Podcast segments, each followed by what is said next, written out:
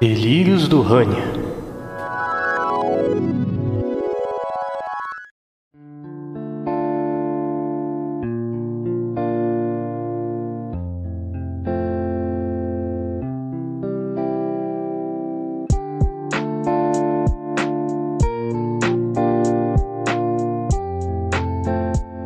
Nesse mesmo dia, há um ano atrás, saía nos cinemas brasileiros Star Wars Episódio 9 A Ascensão Skywalker.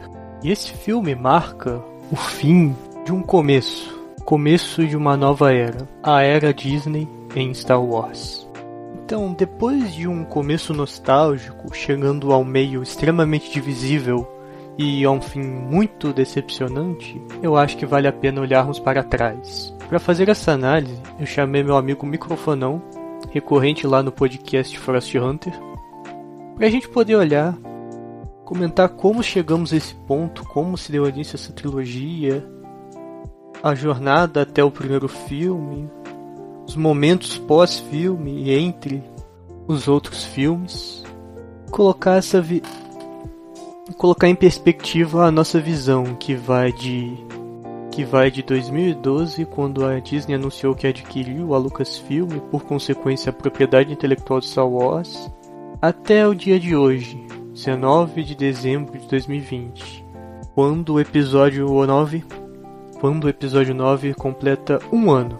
Então sente-se, relaxe, pegue seu sabre de luz use a força, mas tome cuidado para não cair pelo lado sombrio. Enquanto o microfonão e eu discutimos o fim da trilogia sequel de Star Wars. Um ano depois. Mas eu queria saber, microfonão, onde você estava quando foi anunciado a compra da Lucasfilms pela Disney, lá em 2012? Cara, então, 2012 não, foi 2012? Foi 2012, oito anos. Caraca. Não, mano, eu tenho pra mim que a gente tava. que eu tava na escola, cara, e que eu acho que eu falei contigo, inclusive que eu vi na internet no intervalo. Ah, pode crer. Eu não lembro que você falou isso, mas eu lembro que isso tinha rolado. Eu fiquei desacreditado. É, mano, eu falei com você, tipo, mano, você não acredita. Mas quando o. Quando a. Quando rolou a compra da. Assim, quando anunciaram, né? Porque a, o processo deve ter começado tipo em 2011, sabe? Só que só foi anunciado em 2012. Uhum. Aí quando veio o anúncio de que ia fazer uma nova trilogia, eu já na época eu tinha uma noção de que, tipo, eles vão desconsiderar muita coisa. Pra eles poderem ter liberdade criativa, sacou? Não, assim, é. Bem, foi, ali foi primeiro é o começo da dominação mundial da Disney, né, cara? Que resultou na bosta que a gente tá vivendo hoje em dia. e é o capitalismo funcionando, né, na sua, na sua plenitude, mas. É, detalhes a parte disso, cara. O que, que você acha dessa decisão que, que a Disney. desse rumo que a Disney tomou de enfim, ignorar tudo que já tinha sido feito antes em universo, universo expandido e construir algo novo. Eu entendo, mas eu acho que o universo de Star Wars como um todo perdeu bastante coisa.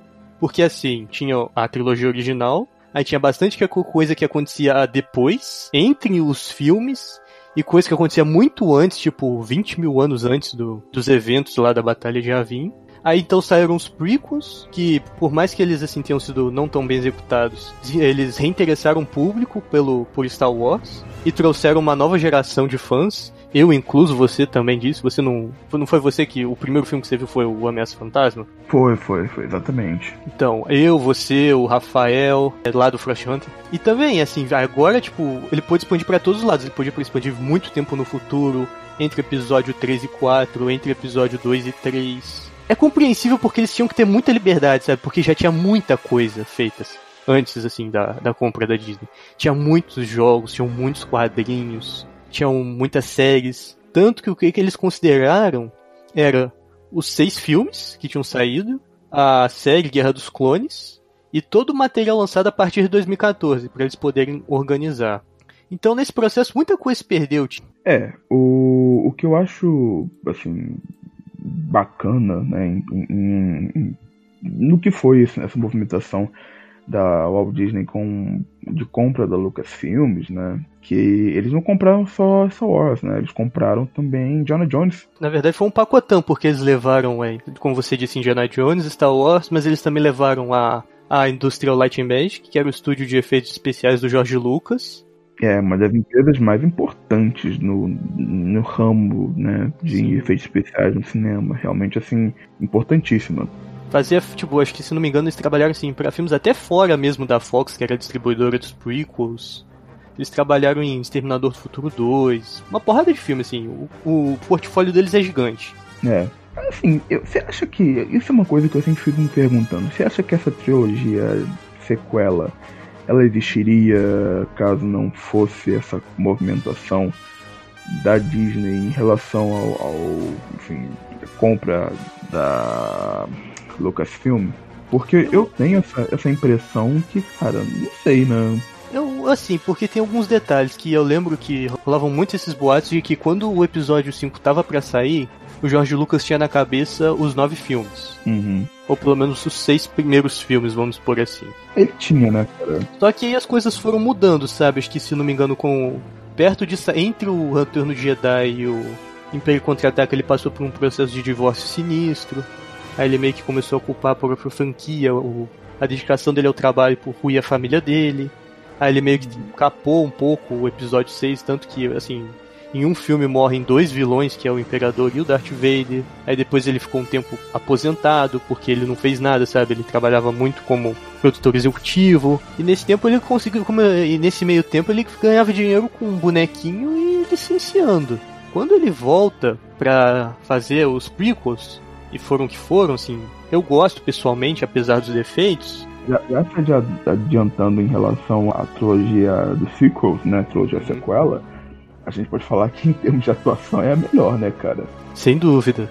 Star Wars nunca foi um primor, assim, de direção, de atuação. Enfim, tem vários aspectos ali técnicos que são questionáveis. Uhum. Mas a, também tem aquela questão, e aí a gente já entra numa outra discussão. Uhum. Ponto, até que ponto era válido, né, ou era necessário se fazer uma trilogia sequel, porque o que o George Lucas já falou, e o que muitos fãs entendiam é que Star Wars era basicamente sobre Anakin Skywalker. Sim. O que faz total sentido quando você pensa que a série começa com ele e até o episódio 6 acaba com ele, né?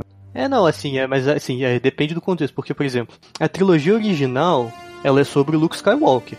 Vo quando você adiciona a trilogia prequel, a história vira sobre o Darth Vader, porque o foco dessa trilogia prequel é o Darth Vader. E da relação dele com Obi-Wan, o romance escondido dele com a Padmé e como ele caiu pro lado sombrio. Uhum. Cara, eu nunca tinha parado pensar nisso, né? Mas eu acho que, mesmo no primeiro filme, o Darth Vader ele assume uma, uma posição ali de, de, de certo antagonismo central, sabe? Até pela, pela relação que ele desenvolve, por exemplo, com o Obi-Wan Kenobi, né? Que isso já está estabelecido desde o princípio e, e tudo mais, a gente sabe que realmente é, essa história de que o George Lucas ele tinha tudo planejado desde o início é meio.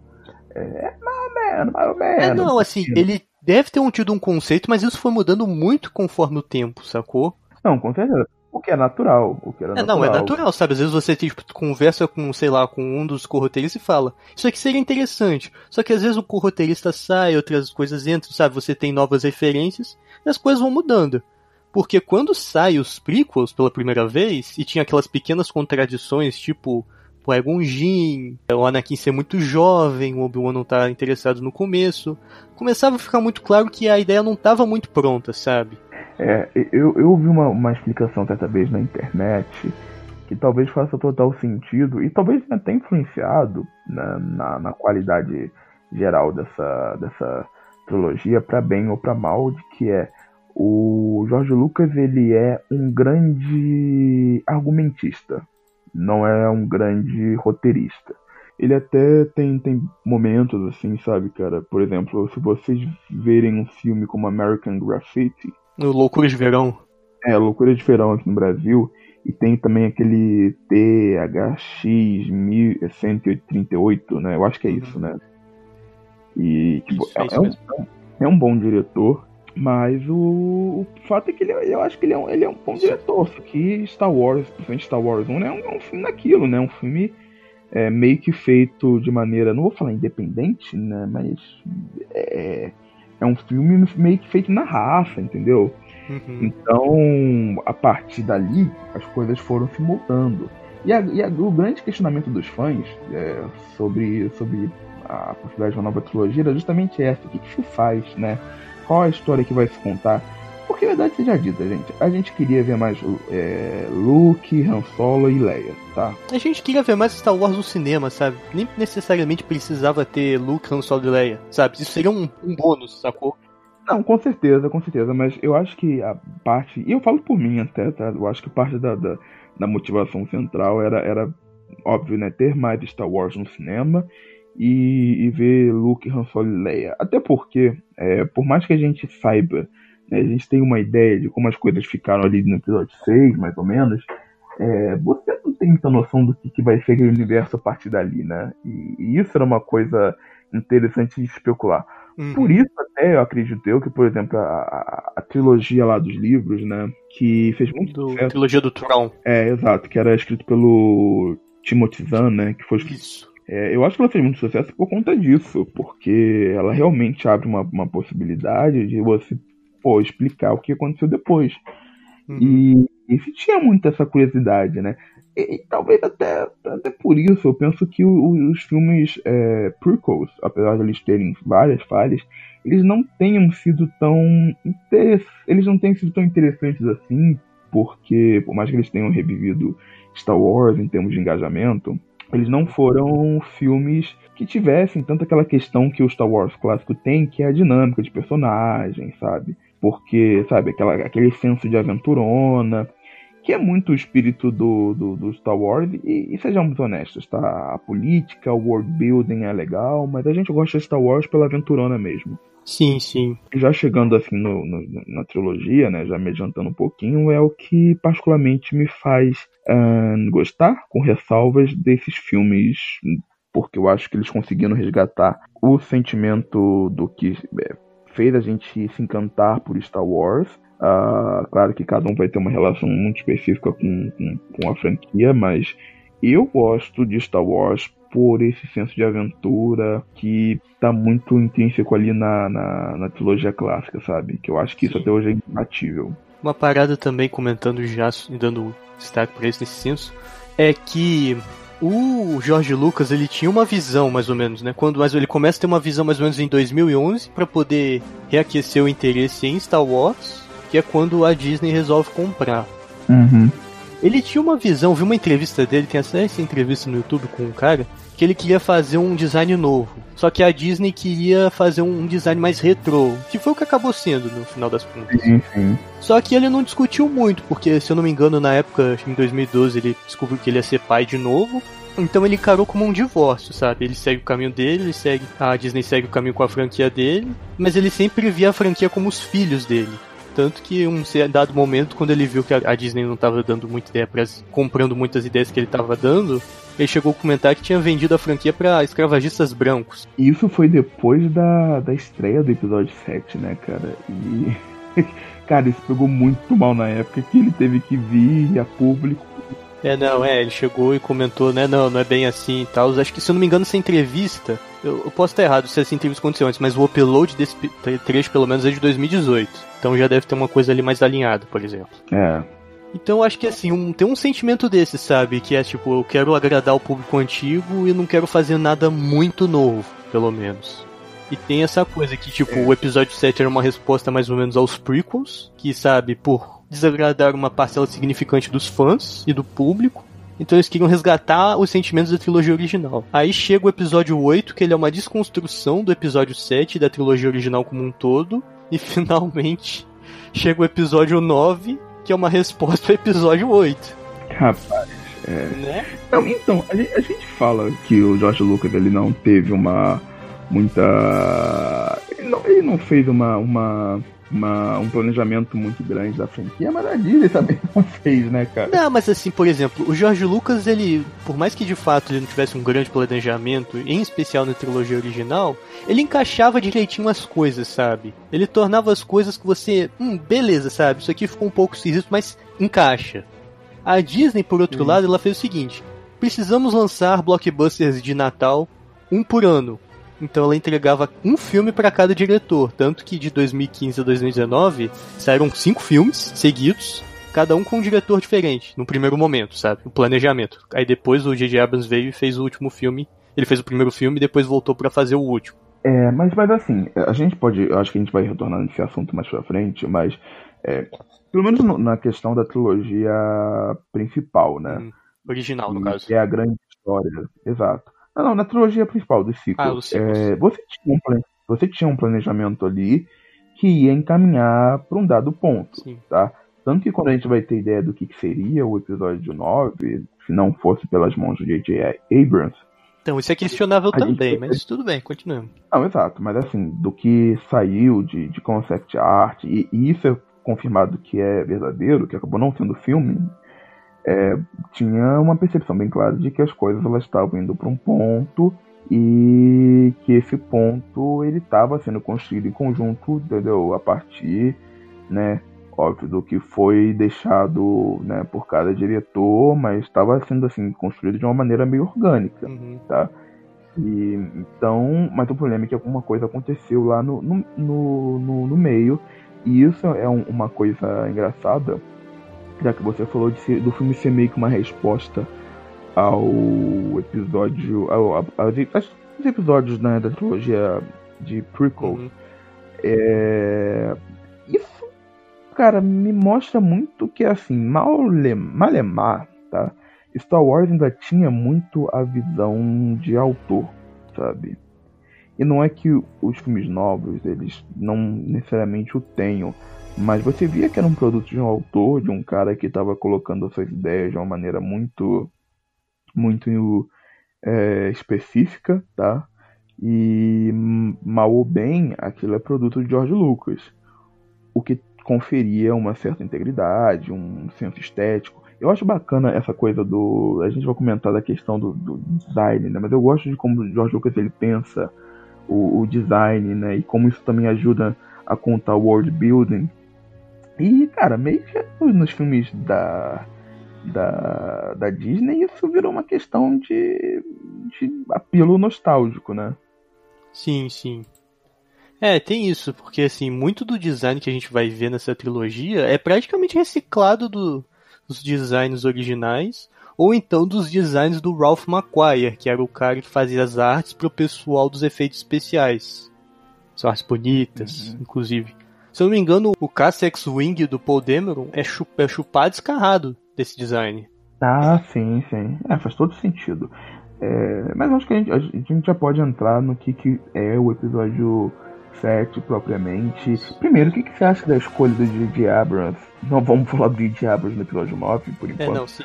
Mas esse filme. Então, J.J. Abrams, também conhecido por ser um dos co-criadores de Lost, ser o cara responsável, não diria, é, um dos caras responsáveis por introduzir Star Trek nos cinemas, eu lembro muito bem disso na época, assim, tipo 2014, 2015, quando saíam os trailers de Despertar da Força.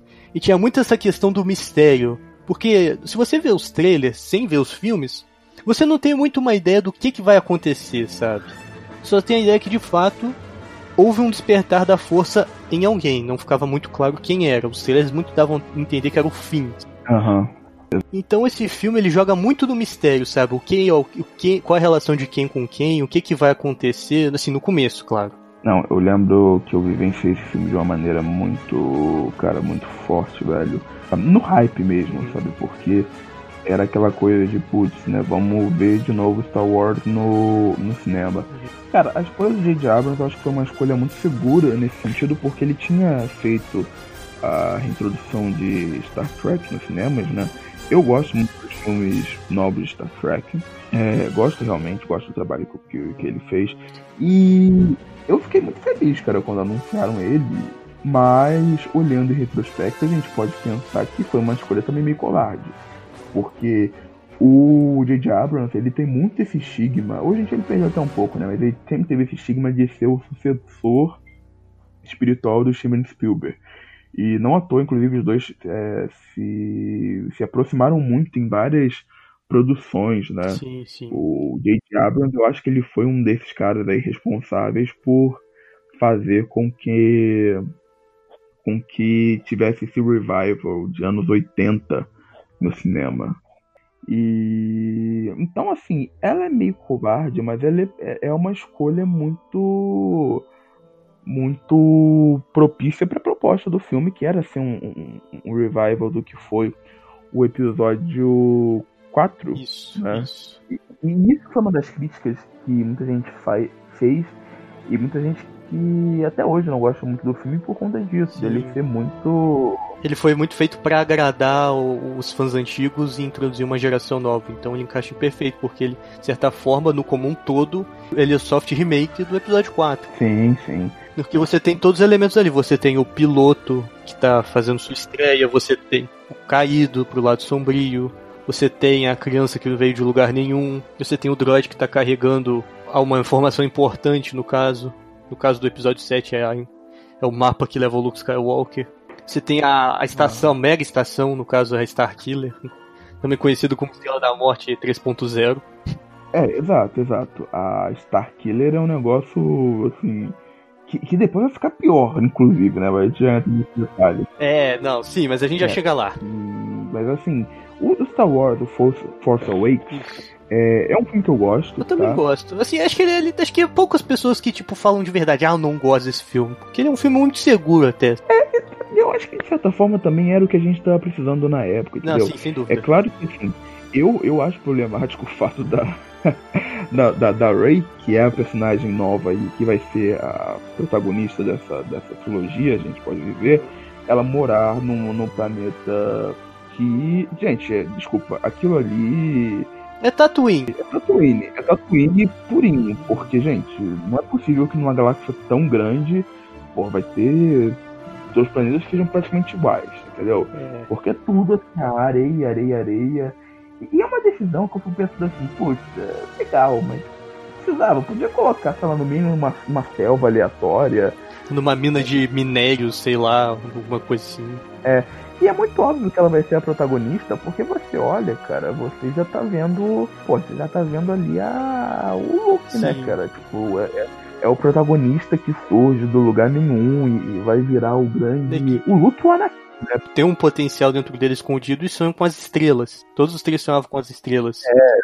E, e assim, funciona. Funciona, mas é, você pensa assim, putz, é, é, podia ser um pouquinho mais diferente, né? Mas eu acho que assim cabe a gente contextualizar primeiro, né, o que que, o que, que se deu no universo de maneira geral, porque eu acho que a própria assim a própria, própria o próprio enredo de, de certa forma e a maneira como eles vão situar o momento do universo de Star Wars nesse nesse período ele já talvez deu um pouco é, de luz sobre aquele problema que a gente estava discutindo, né? De você não ter muito cuidado né, na elaboração. Porque basicamente é o seguinte, a gente tá. O filme se passa 30 anos depois da descrição da, da segunda estrela da morte. Isso. Em que você tem realmente.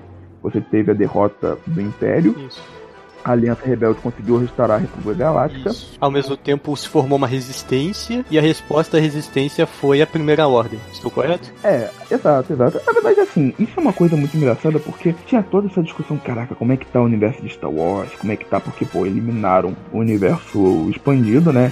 E a ideia é basicamente de que, olha, o, a, o Império não acabou por completo, você tem a Primeira Ordem, que nesse filme é muito. É como se parte do universo, cara, é, ainda não, não tivesse aderido à, à República Galáctica. É, isso é uma coisa também muito esquisita, porque meio que entre aspas, o status quo permaneceu mesmo, porque ainda não tem um, a princípio não tem uma república muito forte, ainda tem a resposta, vamos dizer, uma sucessão imperial que é a primeira ordem, e os Jedi não conseguiram se reerguer, sabe? Ainda assim, sabe? É um grupo muito escasso, e só tem um representante significativo que é o Luke Skywalker. É, na verdade, então, essa questão da primeira ordem é, é engraçado porque no primeiro momento dá-se a entender de que ela foi meio que uma organização que se formou em segredo ao longo né, dessas três décadas. O que acontece é que é o seguinte, quando você vai ver outros, outros produtos do universo expandido que, vieram após o, o, a compra da Lucasfilm pela Disney, e você tem livros, você tem. O The Mandalorian, ele se passa mais ou menos no, no intervalo, né? Entre Sim. o, esse tempo e você percebe que a coisa não é bem assim. É que realmente, cara, o Império ele meio que foi fragmentado, mas você teve ali uma, uma galera que ficou meio que fiel aos princípios do Império, né? Então eu não sei nem se eu colocaria a Primeira Ordem como uma espécie de resistência rebelde, porque não é bem isso. Você tem a.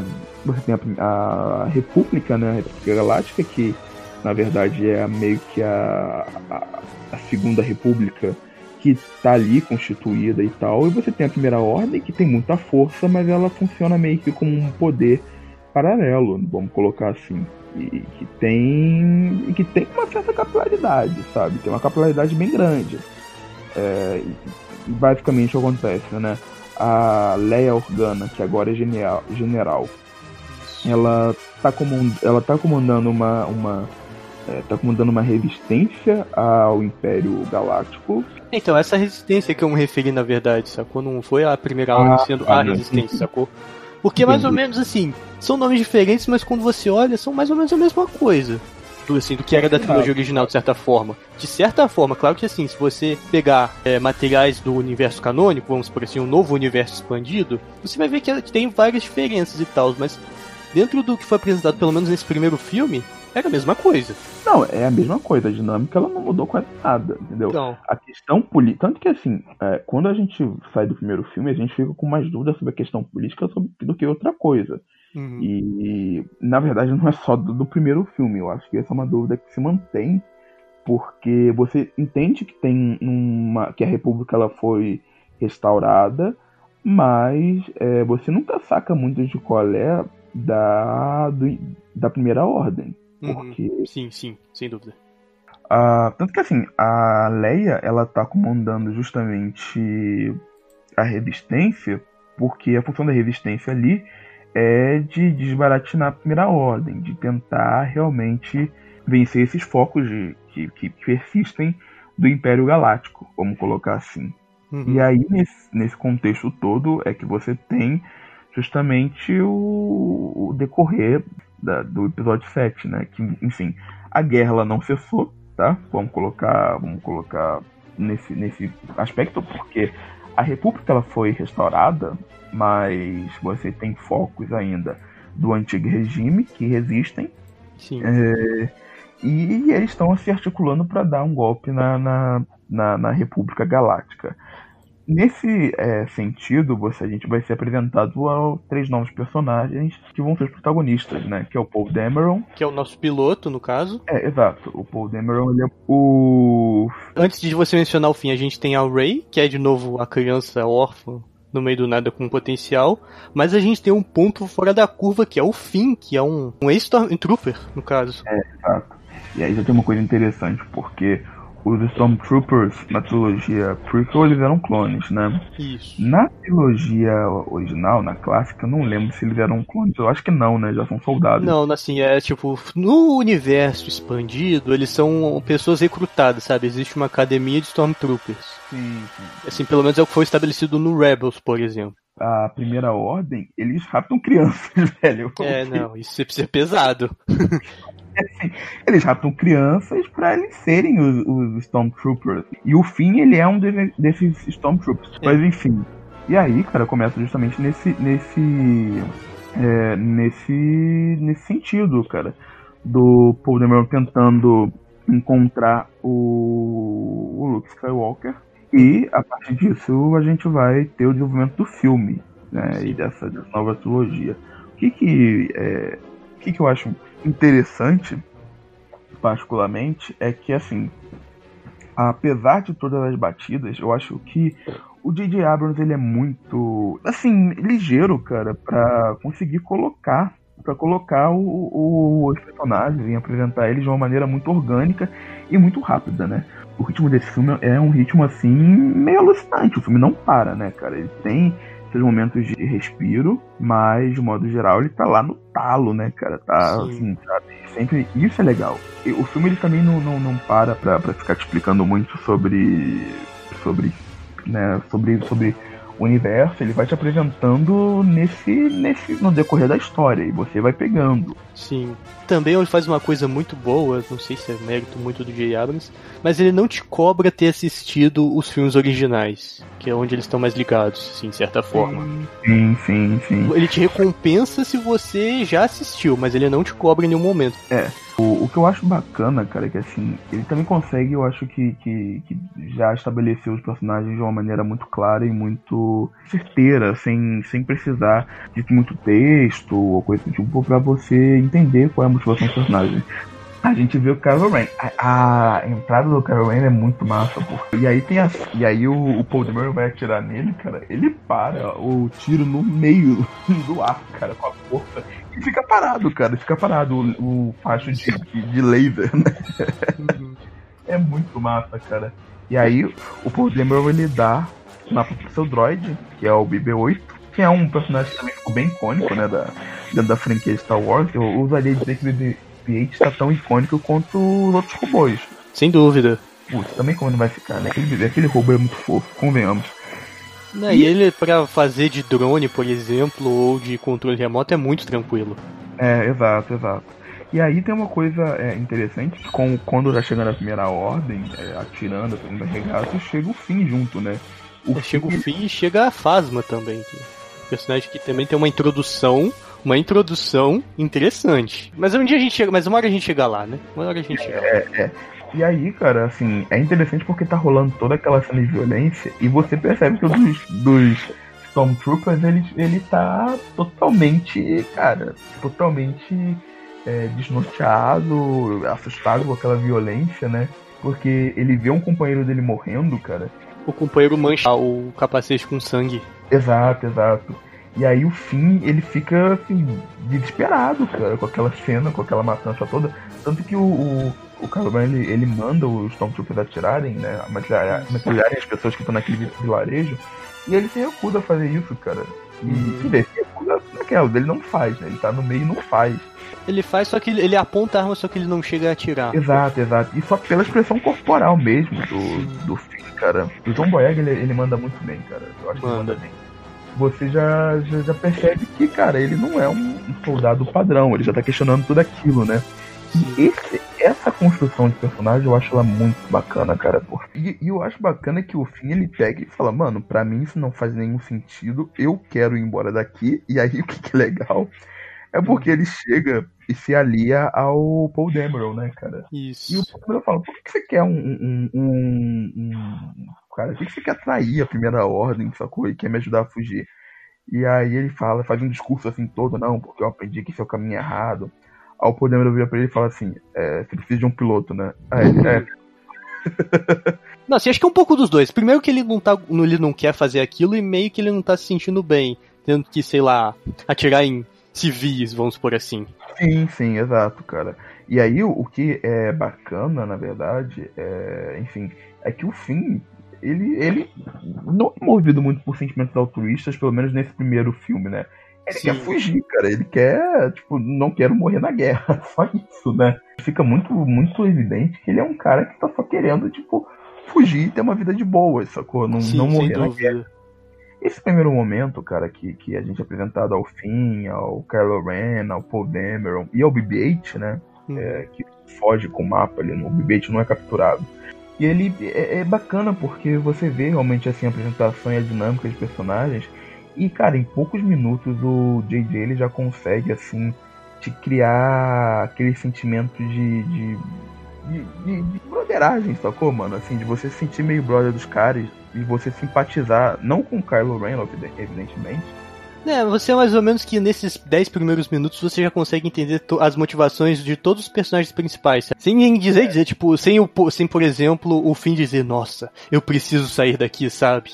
Ele conversando, Exato, sei lá, com outro Stormtrooper, ou com a Phasma, ou é, sei lá, se o Kylo Ren lesse os pensamentos dele, ou coisa parecida. Sim, sim, sim.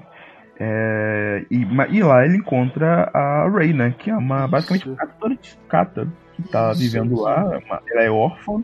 Isso. E, ela é, coleta é... peças. Ela mora em um AT-AT caído e ela coleta peças de um destroyer imperial. Sim, sim. Tanto que eu lembro que eu me arrepiei muito quando eu vi essa cena no filme que ela pega o, o speeder dela e vai atravessando o deserto e ela passa por um Star Destroyer caído e toca o tema da, dela. Eu, eu, me, eu me arrepio toda vez que eu vejo essa cena. Eu, acho que, assim, ela... é um, eu acho que é o meu momento favorito dessa trilogia, ainda que isso não signifique muito, sabe? Mas eu acho que isso invoca bastante o legado, assim, digamos, do, da trilogia original. Sim, sim. É o. Ela andando, assim, porque ela fica como ela fica catando as coisas no Star Destroyer, né? E ela se pendurando de, de, de, um lado pro outro, cara, e saindo pelas turbinas do, do Star Destroyer. Cara, é muito, é muito legal porque você vê que o J.J. Abrams ele tem um senso de escala ali, né, cara? Tem. E funciona muito pro, pro filme, assim. Eu fico muito. Eu fico assim. É claro que a gente pode questionar várias coisas, mas eu acho que esse senso de referência, cara, é um negócio que realmente toca muito uh, a gente, né? E... Sim, toca. É, é importante dizer que a Ray ela encontra o, o BB-8 antes, né? Por isso que o fim ela acaba se esbarrando. E meio que rola assim uma. Como é que eu posso dizer? Um desencontro, mas uma conveniência. Eles acabam tendo que, que, que se unir, né? Sim, porque o Kylo Ren descobre que o BB-8 tá com um mapa. Uhum. É, e eles colocam pessoas para seguirem o, enfim, o BB-8, né, procurarem em Jakku. Isso. E lá, enfim, BB-8 tá com a Rey e com o Finn, né, eles são perseguidos. E aí é legal que esse momento, cara, esse momento é um, é um momento que eu, no cinema, eu, eu dei um riso, assim, apesar dele ser forçado pra caraca, que é ah. que no meio da sucata, tem, da sucata do planeta, tem o quê? Tem a nave mais querida da, da franquia, dá pra gente dizer assim, que é a Millennium Falcon, né? E aí começa toda a perseguição, assim. Cara, é, é, assim, vamos lá, é meio forçado você pensar que a, a Ray e o Finn, tipo, tudo bem que a Ray ela mexe com, com, com lataria e tal, ela tem um conhecimento técnico, mas é meio forçado você pensar que, putz, né? Ah, meu Deus do céu, a gente precisa de uma nave, só tem essa daqui. Quando você olha a Millennium Falcon, que tá assim curiosamente tá, tá lá, né, cara? E. Convenientemente está lá. Exato, exato, né, cara? Porque esse universo ele é muito pequeno. É, não, mas tem outra coisa também. Se passaram 30 anos. E em 30 anos acontece muita coisa. Exato, exato. E aí eles entram, e aí, como a Millennium Falcon foi, foi, foi ativada, o Han Solo, né, que a gente não tinha comentado ainda, nosso querido Han Solo, que é a volta. Isso é, a volta do Harrison Ford para a franquia, né? Depois dele, dele falar mal de Star Wars de todas as maneiras possíveis, ele volta. Só falou, ele... ele... só não falou mais, mais mal de Star Wars do que o Alec Guinness, né? Não, exato, né? Mas o, o, o Han Solo ele encontra, né? ele e o tio encontram, e aí você já fica sabendo que, enfim, Han Solo e Leia estão separados. E que o Kylo Ren, no tal do Kylo Ren, é ninguém mais, ninguém menos. É hora que eles falam, né?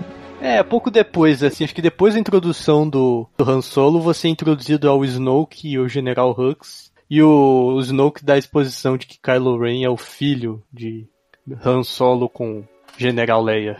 Uhum. É, é, isso de você ter uma, uma espécie de genealogia do, do, dos Skywalkers, isso é uma coisa que foi bem veio bastante do da trilogia Troll, né, cara? Sim, é porque tem assim, tem várias sucessões da trilogia Troll. Tinha o Jason Solo e a esqueci o nome da outra, que eles são assim, eles primeiro a Leia e o Han no primeiro momento eles têm gêmeos. Então o Jason uhum. Solo que acaba caindo pro lado sombrio e a irmã dele que eu esqueci o nome. É, mas então, isso que eu ia comentar, o Jason Solo, ele tipo serviu de inspiração e tipo assim, isso não é nem muito. Um segredo. Muita, segredo, né, pro uhum. Kylo Ren, cara. Que, enfim, é o novo vilão aí da, da, da trilogia. E assim, o que você acha do Kylo Ren, cara? Eu, eu particularmente, vou ser bem honesto. Aqui, achei, Jaina Solo. Ah, sim. Tem uma filha do, do Luke também, não tem, cara, né? É um filho, é o Ben Skywalker. É, exato, exato. Cara, eu não sei, eu tinha uma, uma expectativa de que, pô, iam colocar é filho de algum desses personagens em algum momento, né? Tanto que Sim. eu lembro que a questão que mais se especulou era: ah, será que a Rey é filha do Luke? Né? É, porque assim, no primeiro momento a, da, ah, assim, é possível interpretar que eles são é, irmãos. A uhum. Rey e o Kylo Ren, sabe, de certa forma. Só que quando ela encontra o Han Solo e o Han Solo não fala minha filha, ou quando o Snoke põe que o Kylo Ren é filho do Han Solo, aí já mata, sabe? Ah, eles não são irmãos. É, mas não, mata entre aspas, né? Porque a, a, nesse primeiro momento a gente sabe que a Rey ela foi largada no lixão de Jakku por algum motivo, os pais deixaram lá e meteram o pé e foram embora, né, cara? E foram embora. Então, assim, fica aquela questão, putz, por que, que será que, que, que, ela foi largada lá? Será que tem algum motivo especial? Não sei é, que, não, mas eu acho que teria alguma coisa assim. O Han Solo, por pior que ele seja, por mais escroto que ele seja em alguns momentos, ele jamais abandonaria uma criança. Eu tenho certeza disso. Ah, abandonar, abandonar não, né? Mas ele meio que largou. A mulher depois mas se ele fosse deixar com alguém, ele teria deixado com o Lando. Uh, eu não sei até que ponto isso é bom, cara. né? é bem lembrado.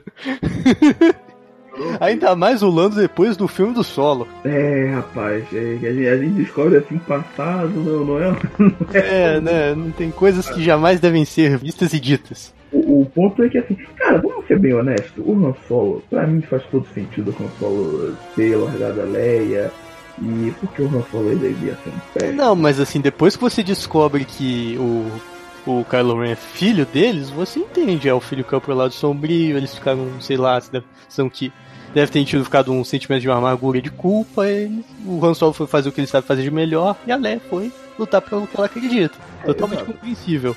E tem outra coisa também que nos trailers não mostravam muito como seria essa como estaria a relação do Han com a Leia.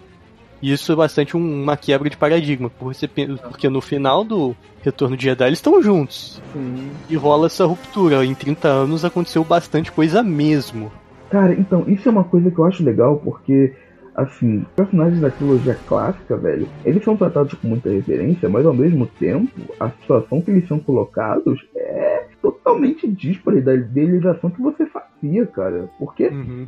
é consistente com os personagens, ao meu ver. Porque o Han Solo, cara, ele sempre um cachorro louco que vivia meio, meio lobo solitário, né? Eu digo meio porque sempre teve o Chewie. Aliás, uhum. comentário o tio e o tempo fez muito bem a ele, porque o pelo dele fez. tá no. Não tá nem com pelo branco, coitado. É, o cara tá com um pelo brilhante, bonito, cara. Pô, o cara, o cara tá, tá bem, cara. O cara tá a expectativa bem. de vida de um Wookiee é, são 200 anos. Ah, pô, só melhora, só melhora com o tempo, cara. Contrário o que não melhorou pra ele foi meio que a forma como a galera trata ele, porque tanto a galera nova quanto a galera velha tratam ele como se fosse o cachorro que atira.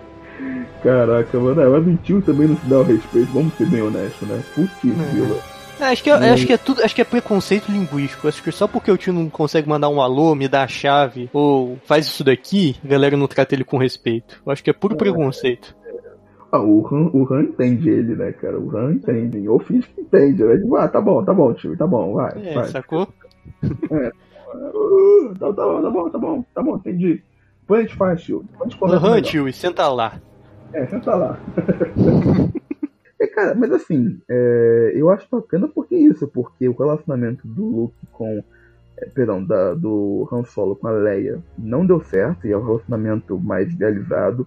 Mostra é, perfeitamente que o, que o Han Solo ele é um cara meio, meio responsável, né? Porque, inclusive, depois que dá a bosta do filho dele cair pro lado negro, ele foge, porque ele não consegue conviver com, com um fracasso ferra um casamento dele, né?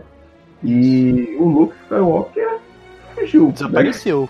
E, não, e, não e perdeu a ordem, tem isso também. É, exato. Agora, uma coisa que me incomoda um pouquinho é porque o Han Solo não mudou nada. Ele não evoluiu nada, cara, assim, pra bem ou pra mal. É o mesmo personagem. Eu vi muita gente quando saiu o Blade Runner, né, depois, uhum.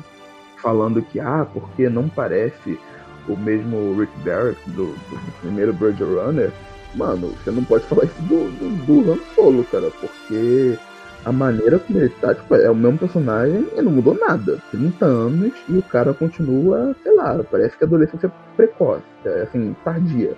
Eu concordaria se não fosse as interações dele com o Kylo Ren, que ali ele tá diferente, sacou? Tá, mas, cara. Um pouco das interações finais dele com a Ray, por exemplo, também.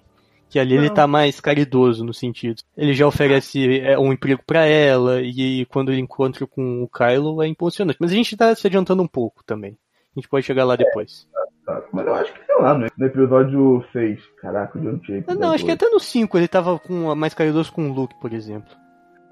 tá, ele tá, ele tá. E isso é uma questão muito, muito emblemática, por mais que eu goste desse filme, que é meio que a manutenção de um, de um, de um certo status quo, cara. A questão da, da Primeira Ordem com a Segunda República ela é nunca muito bem explicada, porque no fundo, no fundo, é importante que você mantenha né, o status quo ali como, como um todo. E mesmo o Kylo Ren, cara, que é um personagem que eu gosto bastante, você olha para ele, é o Darth Vader, sabe? É, não, a gente já vai chegar lá. A gente já vai chegar lá. É, exato, mas nesse primeiro momento, até a silhueta assim, dos dois, você tem uma, uma questão do. Né, que tá tentando te meter o, Darth Vader. Tanto uhum. que ele não só vai ter uma relação muito parecida Palpatine e Darth Vader, que aqui vai ser Snoke e Kylo Ren, como ele literalmente pega, tipo, o crânio do. Nossa, que parada bizarra, velho. Ele pega o crânio do Darth Vader. Nossa senhora, o Luke deve ter dado joelhada na testa quando descobriu que o sobrinho fez isso. Caraca, mano, que parada bizarra, entendeu? Cara, isso é muito, isso é muito, sei lá, é tipo desenterrar corpo de autor que é venerado até hoje. Não, vai, vai ter um perfil no Tinder e, e, e porra, dá uma namorada, moleque, pelo amor de Deus. Ah, e oferta eles têm, né? E oferta eles têm. É, não, e, o Kylo consegue uma pessoa fácil, fácil. E ele é bonitão também, pô. Ah, isso, isso a gente vai chegar lá. Não, ele é bonitão, ele é bonitão. Não, não é, cara. Mas ele é bonito. Não, ele é bonitão, sim. Episódio 7, voltando ao episódio 7, cara. Esse movimento. E aí, cara, acontece um negócio que pra mim coloca o episódio 7 assim. Pau a pau em, em termos de batida de roteiro com o episódio 4, velho. Que é a descrição da República, mano. Tipo, Nossa. os caras desencavaram a Star, Starkiller, né? Que é tipo uma Star Destroyer com o Hipotrem, basicamente. É, não, assim, a Estrela da Morte é do tamanho de um planeta, porque as duas primeiras Estrelas da Morte eram do tamanho de uma lua, sacou? Uhum. E ali, e não só isso, mas é uma. É tipo um, é a Genkidama das Estrelas da Morte, porque ela suga um fodendo sol não, e ela não mata só, ela não destrói só a, a, o planeta que tem a República, não, cara. Ela destrói outros planetas também, sacou? Isso eu acho que é um problema muito grande que a gente pode falar mais tarde, desenvolver mais, na verdade, que é escalar as coisas, sabe? É a síndrome de Shonen. É. Que quando Exato. você tem uma parada muito forte e você tem que continuar, o que, que você faz? Você vai escalando, sabe? E quando você olha para o original, assim, pro primeiro grande desafio, você olha e fala: É, não é grande coisa, sabe? Porque o ponto onde já chegou é muito grande. E outra coisa também que eu senti um pouco nessa cena da, da destruição da República foi que não teve tempo zero, sabe? Até em universo expandido, para definir muito bem como é que estava a República pós destruição do Império. Uhum. É, então, é isso que a gente fica meio assim, porque a primeira vez que eu vi o filme eu falei, cara, peraí, mas a Primeira República é uma parada meio ground, mas tipo, os caras construíram uma arma de destruição em massa maior que a Star Destroyer debaixo do, dos narizes da República e meio que isso passou batido, velho. Tipo, what the fuck, tá ligado? Yeah. É realmente realmente a República tinha que ser destruída, porque, pô, os caras né, deixarem o negócio desse passar mas tem um detalhe que, que aí é, é uma coisa muito engraçada, velho. Porque é, nesse processo de fuga, o, o Kylo Ren, a Rey com o tio, o BB-8 e o Han Solo, eles chegam num planeta que tem um bar lá, né, da... da... Isso. Que é uma, uma semi-referência, de certa forma, à cena da cantina no episódio é 4. Isso que eu falar, cara, é isso que eu falar. De certa forma, é referência a isso, né? Mas tudo bem, isso não é nem, nem, nem a grande coisa, porque tá durante toda a franquia, né? A cena do bar genérico. é, é sempre assim um lugar, um, digamos, social, vamos por assim. E aí, a Ray, ela sente, e aí já fica claro, a influência dos poderes, né, da força sobre ela. Uhum. E aí já, ali já começa a ficar mais, mais evidente, né? E, e, ela sente, e ela vai no porão e ela encontra o sabre de luz do Luke. Isso, e, e logo em seguida ela tem o primeiro flashback da história de Star Wars, assim, pelo menos nos filmes. É, ela é tem uma retrospectiva, ela meio que tem um resumão, tipo um rewind estilo YouTube do que aconteceu na saga, com extras. É, eu acho que nesse processo ela também vê o, o, a memória dos pais dela, né? Da memória dos, dos pais e tal. Uhum. E não mostra o rosto, só mostra a navinha indo pro espaço e além. Sim. E tem nessa cena o comentário inútil, mas tem um cameo do Obi-Wan, que ele manda um Ray, esses são seus primeiros passos. que é uma mistura do áudio do Alec Guinness quando ele fala afraid com áudios novos do Ian McGregor. E aí tem toda essa, essa ela acha lá o, o, o fim, ele fala que vai largar, né, o seu trupe, que ele não quer seguir, enfim, lutando. Ele só que na verdade, enfim, é, se, se safar dessa. É, não, tanto que ele mente que ele é um agente da resistência para Ray. Que ele é um amigo do Paul. E ele até implora pro BB-8, eu preciso da, da, sua ajuda, porque eu preciso escapar dessa guerra. E aí chega uma frota gigantesca da primeira ordem, cara, pra pegar a Ray, né? E aí ela. É, e aí ela é capturada pelo. pelo. Pelo calorento. É, pelo calorento. Sendo que nesse processo também vem uma galera da primeira ordem fazendo o arregaço, cara. E tem o meme da cena do traidor. Exato, o traidor, cara, que pô, foi o meme que nossa. Na época que esse filme foi lançado, tomou a internet de, de assalto. Quando eu assisti essa cena, eu urrava por dentro. Eu falei, nossa, que da hora. Um Stormtrooper enfrentando um, um cara com um sabre de luz de igual para igual. Tudo bem que o filme não era Jedi, mas ele tava carregando um sabre de luz. E não é aquelas armas que cortam, bate no sabre de luz e. Uhum. Uma, uma, briga, ah, digamos, equilibrada. Essa sequência de ação é bem legal, né? Primeiro porque o, o Han Solo e o Tio ele tá tirando de novo assim, é um negócio que te dá aquele quentinho no coração, né? Uhum. E deu um aperto na barriga quando o tio tomou um tiro. Eu falei, hum, vai morrer. Vão matar o cachorro espacial. É, é, exato. Cara, é divertido demais a dinâmica ali entre eles. Mas uhum. também, tipo, deu um, um, pouco da sensação de, tipo, assim, né? claro, né?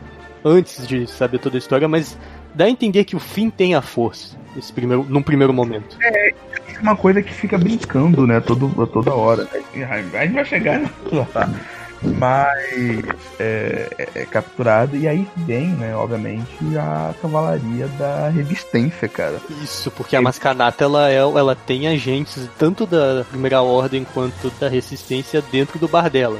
Aí é legal porque vem a resistência, cara, e bem, você descobre que o Paul Brown tá vivo, né? Isso, porque ele chega a dar o rasante no, no lago, que é bonito. E aí, cara, enfim, chega a Leia também, e Nossa. a Leia eu lembro, eu lembro, nossa, claro como o dia, a cena que chega a Leia, mano, que toda a sala no cinema, tipo, toda, toda vez que aconteceu uma coisa marcante pra série, a galera urrava.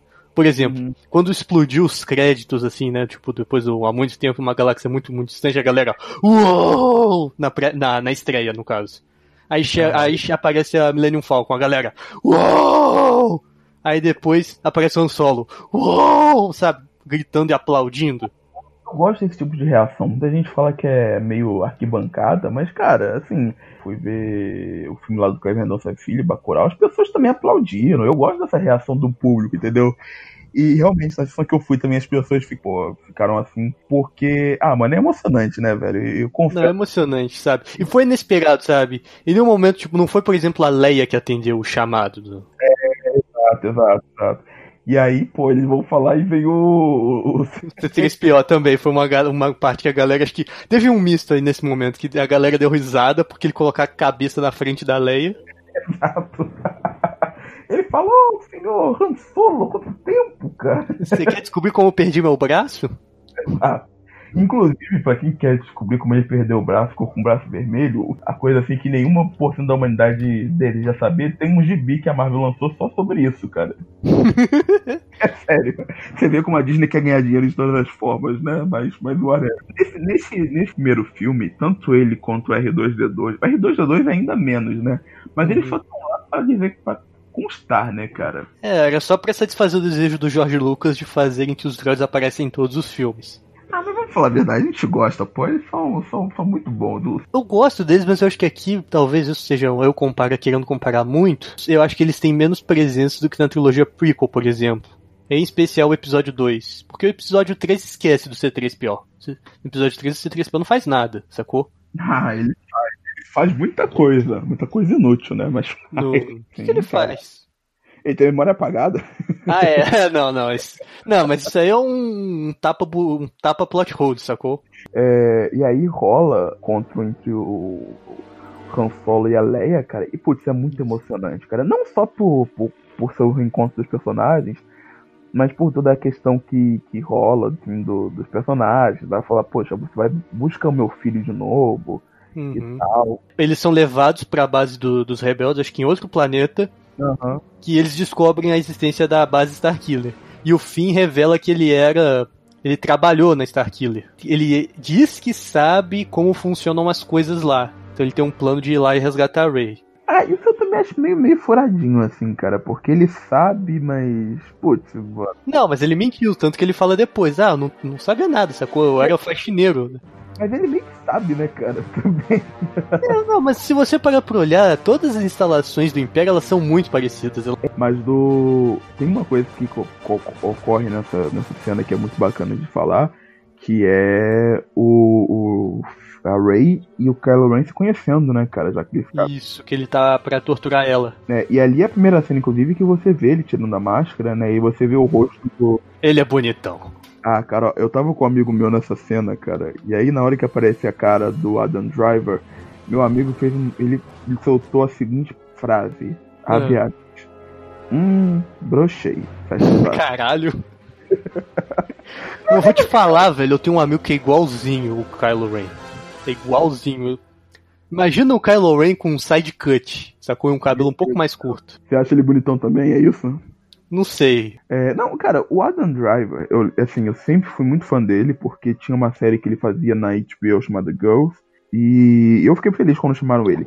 Mas, quando eu soube que ele ia ser o vilão, eu fiquei tipo, ah... assim, por mais que ele seja mais velho do que eu, inclusive, ele tem uma cara de, de moleque. Quando você tira o capacete, aquilo não te impõe medo. E, e essa parada dele ser bonitão, eu acho que é um negócio assim que nego só sabe galãs feios, entendeu? Ah, Mas- sei. é um negócio que assim virou meme, as pessoas com- começaram a acreditar e no fim é só, calma, gente, ele só é branco. Ah, não, mas eu acho que é porque no começo ele tava magrinho, sacou? Nesse primeiro filme ele tá um pouco magrinho. Conforme os filmes vão avançando, ele dá uma encorpada. Eu, eu tô zoando, é porque, cara, com o capacete, né, o capacete Ah, é. distorce a voz e dá uma nova, dá uma imponência pra ele, assim. E quando tira, mano, tu olha assim, tu vê que é um cara, é um cara tipo assim, mano, que é aquele maluco que tu é amigo na faculdade, entendeu, mano? Que é um cara que, pô, não tem muito sucesso com as mulheres. Não, mas cara, uma coisa, eu acho que ele não é filho do Han Solo. Denúncia. É, então, né, isso é uma coisa que eu também fiquei pensando, porque o Han Solo é, e a Leia, eles não têm cabelo moreno. Não, e outra coisa, eu acho que ele é filho do Severo Snape. Porque o corte de cabelo é igual, velho. Faz muito sentido, faz muito sentido mesmo, né? Primeiro que ele não parece com o Carrie Fisher, e segundo que ele não parece com o, o Harrison Ford. Mas ele parece muito com o Alan Rickman. Mas é legal porque nessa cena eles, eles né, têm conversa.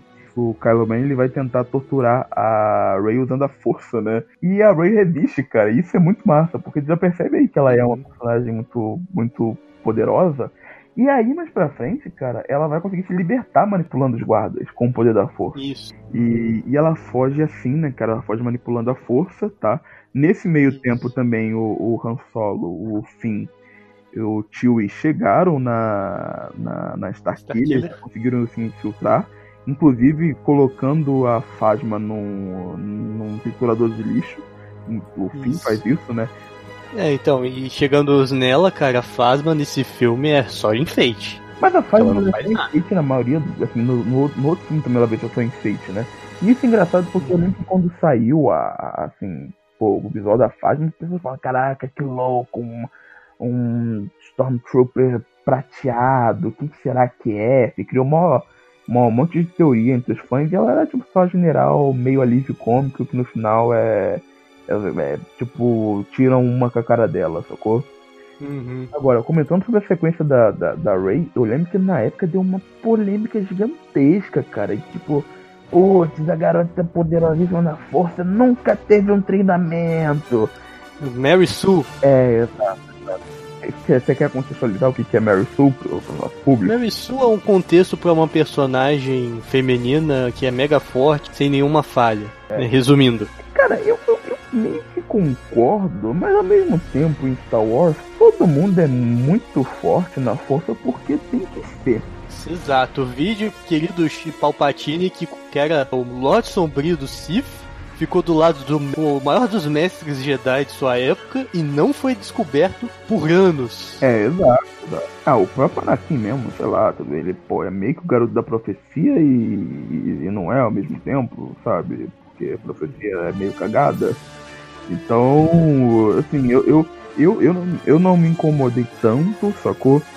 É aquele negócio, né? Existem umas certas forçações, assim, umas certas conveniências, mas nem todas elas a, a questão uh, da Rey é a que menos me incomoda nesse, nesse aspecto. Uhum.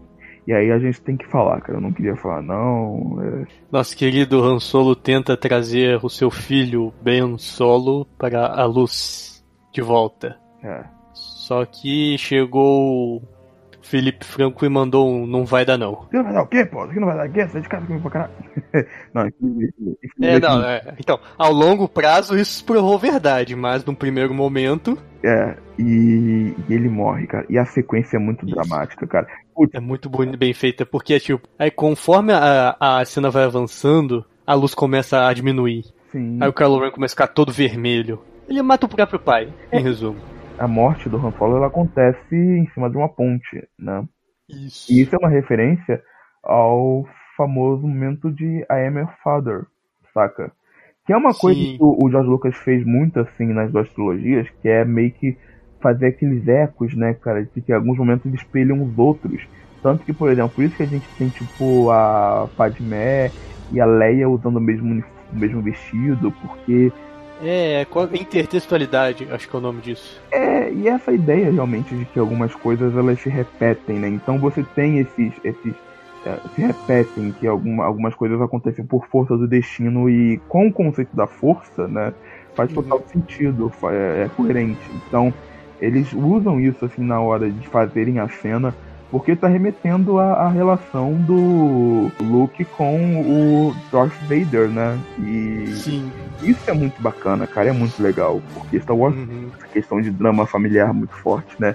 Mas assim, eu acho a cena, a morte, ela é até meio corajosa, cara, porque o, o, pô, o, o, o Luke e a Leia eles vão morrer com honra, com pompa, circunstância, tem, sabe? E você pega o personagem mais querido de Star Wars, sacou?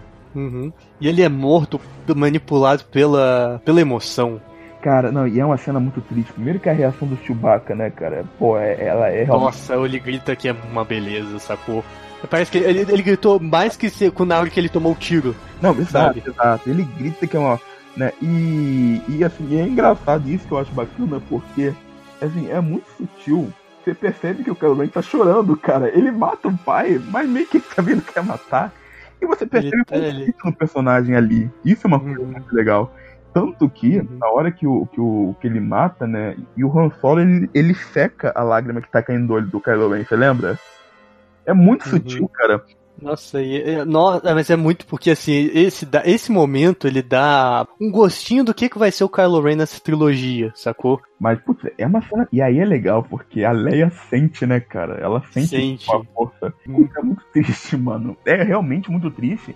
E a galera, cara, que não tinha, não tinha prazer né, de não ter tomado spoiler, como eu tomei, pô, eles ficaram em choque, cara. E. Eu fiquei em choque, cara. Eu fiquei tipo uou, sabe? Tipo, eu fiquei tipo. É, sabe quando aquele meme do, do, do, carinha olhando a plateia fazendo boca aberta? Uhum. Era eu. Só que eu não tava de boca aberta porque eu não tinha coragem, sabe? Porque, tipo, eu tomei um susto. Não, é realmente, cara. É, é muito. É muito. É crua. E eu acho legal isso, cara, porque. Putz, mano, é, é realmente. E você sente o peso da morte. Não é simplesmente matar o personagem porque sim. Não, a morte dele avança a história. É, a gente sabe que o Harrison Ford, ele não é lá muito afeito a Star Wars. Mas ele gosta de uma graninha e voltou entendeu? Voltou. Não, e ele ganhou ainda uma, uma parcela da bilheteria, esse bobear, ele, acho que foi o cachê mais alto desse filme. diz que na verdade ele morreu, não foi nem porque ele queria, não queria voltar, não, é porque tinha essa questão da parcela da bilheteria e a Disney não queria pagar muito pra ele, entendeu? Vendo é... da Disney parece verídico. Não, eu, eu acredito totalmente, sabe? Mas eu sinto, mas eu acho que, que, que, foi uma morte assim bacana, entendeu, cara? Eu acho que. Só que novamente, aquele negócio de ter as batidas do episódio fez, porque isso é a morte do Obi-Wan Kenobi pelas mãos do, do Darth Vader. Morte. Episódio 4, no caso. Episódio 4. Na real, ele nem é morto pelo Darth Vader. Ele tá lutando com o Darth Vader. Na real, ele se torna um com a força, né? Isso. E aí, a gente no, episódio 4 não sabe, depois que a gente vai entender que, que aquilo é se tornar um com a força. E, cara, eu acho, assim, honestamente, é, é um dos momentos mais marcantes de Star Wars, assim, realmente. Daqui a, sei lá, não, até muito recente, né? Porque a gente tá gravando, sei lá, 5 anos depois que saiu o filme. Daqui mais pelo menos mais uns 5 anos, as pessoas vão lembrar desse filme por causa da morte do Han Solo. Ah, do mesmo jeito que no episódio 6 é um exemplo muito, muito aplicável, mas do mesmo jeito que no episódio 6 você tem a morte. Isso, sim, isso, isso. isso. É mas, enfim, aí tem, tem a sequência aérea que tá correndo ao mesmo tempo né? Isso, a, a parênteses, sabe? Ela é muito bem é, feita, sabe? Muito bem explicada, muito bem coreografada, mas hum. ela não tem. Ela tem clímax zero, sacou? Eu não senti muito ela não. Você sentiu? Ah, eu não sei, cara. Eu tava mais, eu tava mais engajado no que tava acontecendo no chão. Que então, sacou? É o Finn, a, a Ray e o Kylo, e o Kylo Ren, né? E... Então, é meio que essa, assim, você, você sabe ali, sabe, uma batalha no espaço, porque todo filme de Star Wars precisa concluir com uma batalha no espaço, mas eu não senti muito essa, essa batalha. Acho que até na época, sacou? Uhum. Porque o fim não, é, tipo, não tem tipo, ah, eu preciso entrar ali e atirar não sei o que, sabe? Não tem nada, não tem muita explicação. Que nem, por exemplo, no episódio 4 mesmo, que eles precisa, o Luke precisa mandar um torpedo certinho pelo corredor. Sim, sim. É, mas ali eu, eu acho que ela foi funcional pro que pedia. Mas eu sei lá, eu acho que essa cena poderia ter sido melhor, sacou? O resultado final não é ruim, mas tem, tinha mais potencial. Você gosta da luta do. Enfim, a luta de sábio de luz, cara? Gosto, porque ah, para mim aquele momento foi, foi o fim falando pra audiência. Eu não vou mais fugir. Aham, uhum, é legal, é legal.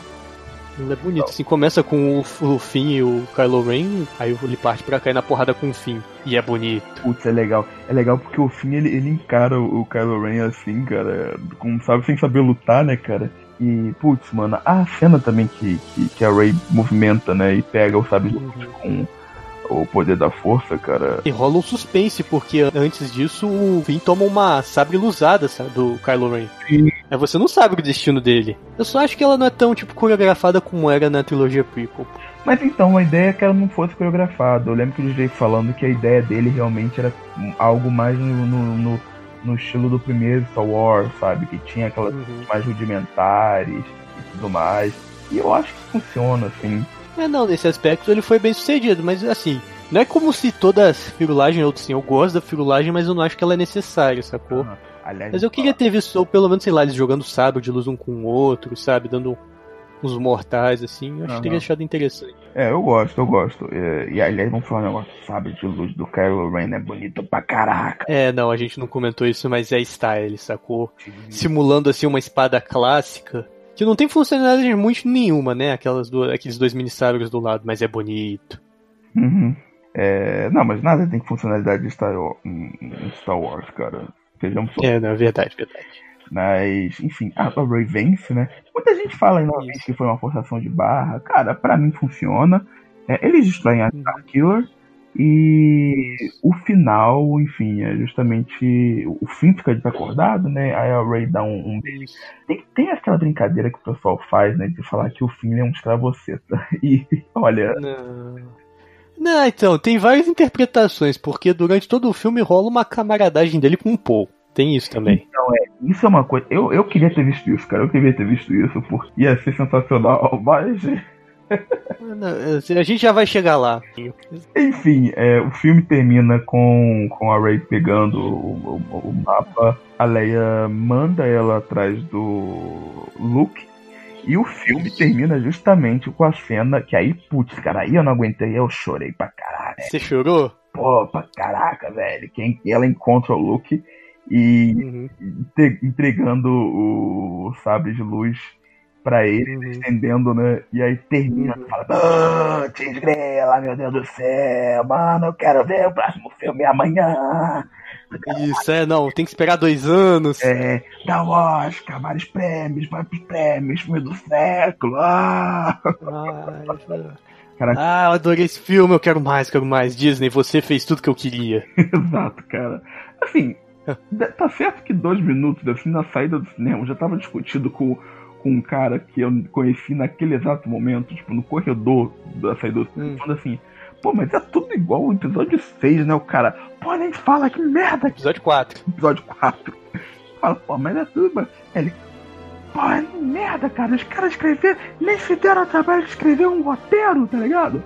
Aí eu falei, pô, mas. Não, eu lembro que uma vez, acho que tipo em 2000, e- acho que não sei se foi 2016 ou 2017, eu fui no aniversário que eu encontrei um cara que ele achou o pior filme de Star Wars. Por Porque Star Wars termina num, num cliffhanger, Aham. sendo que nenhum filme antes teria feito, mas assim, hoje eu entendo porque ele era o primeiro de uma trilogia, sacou? Sim.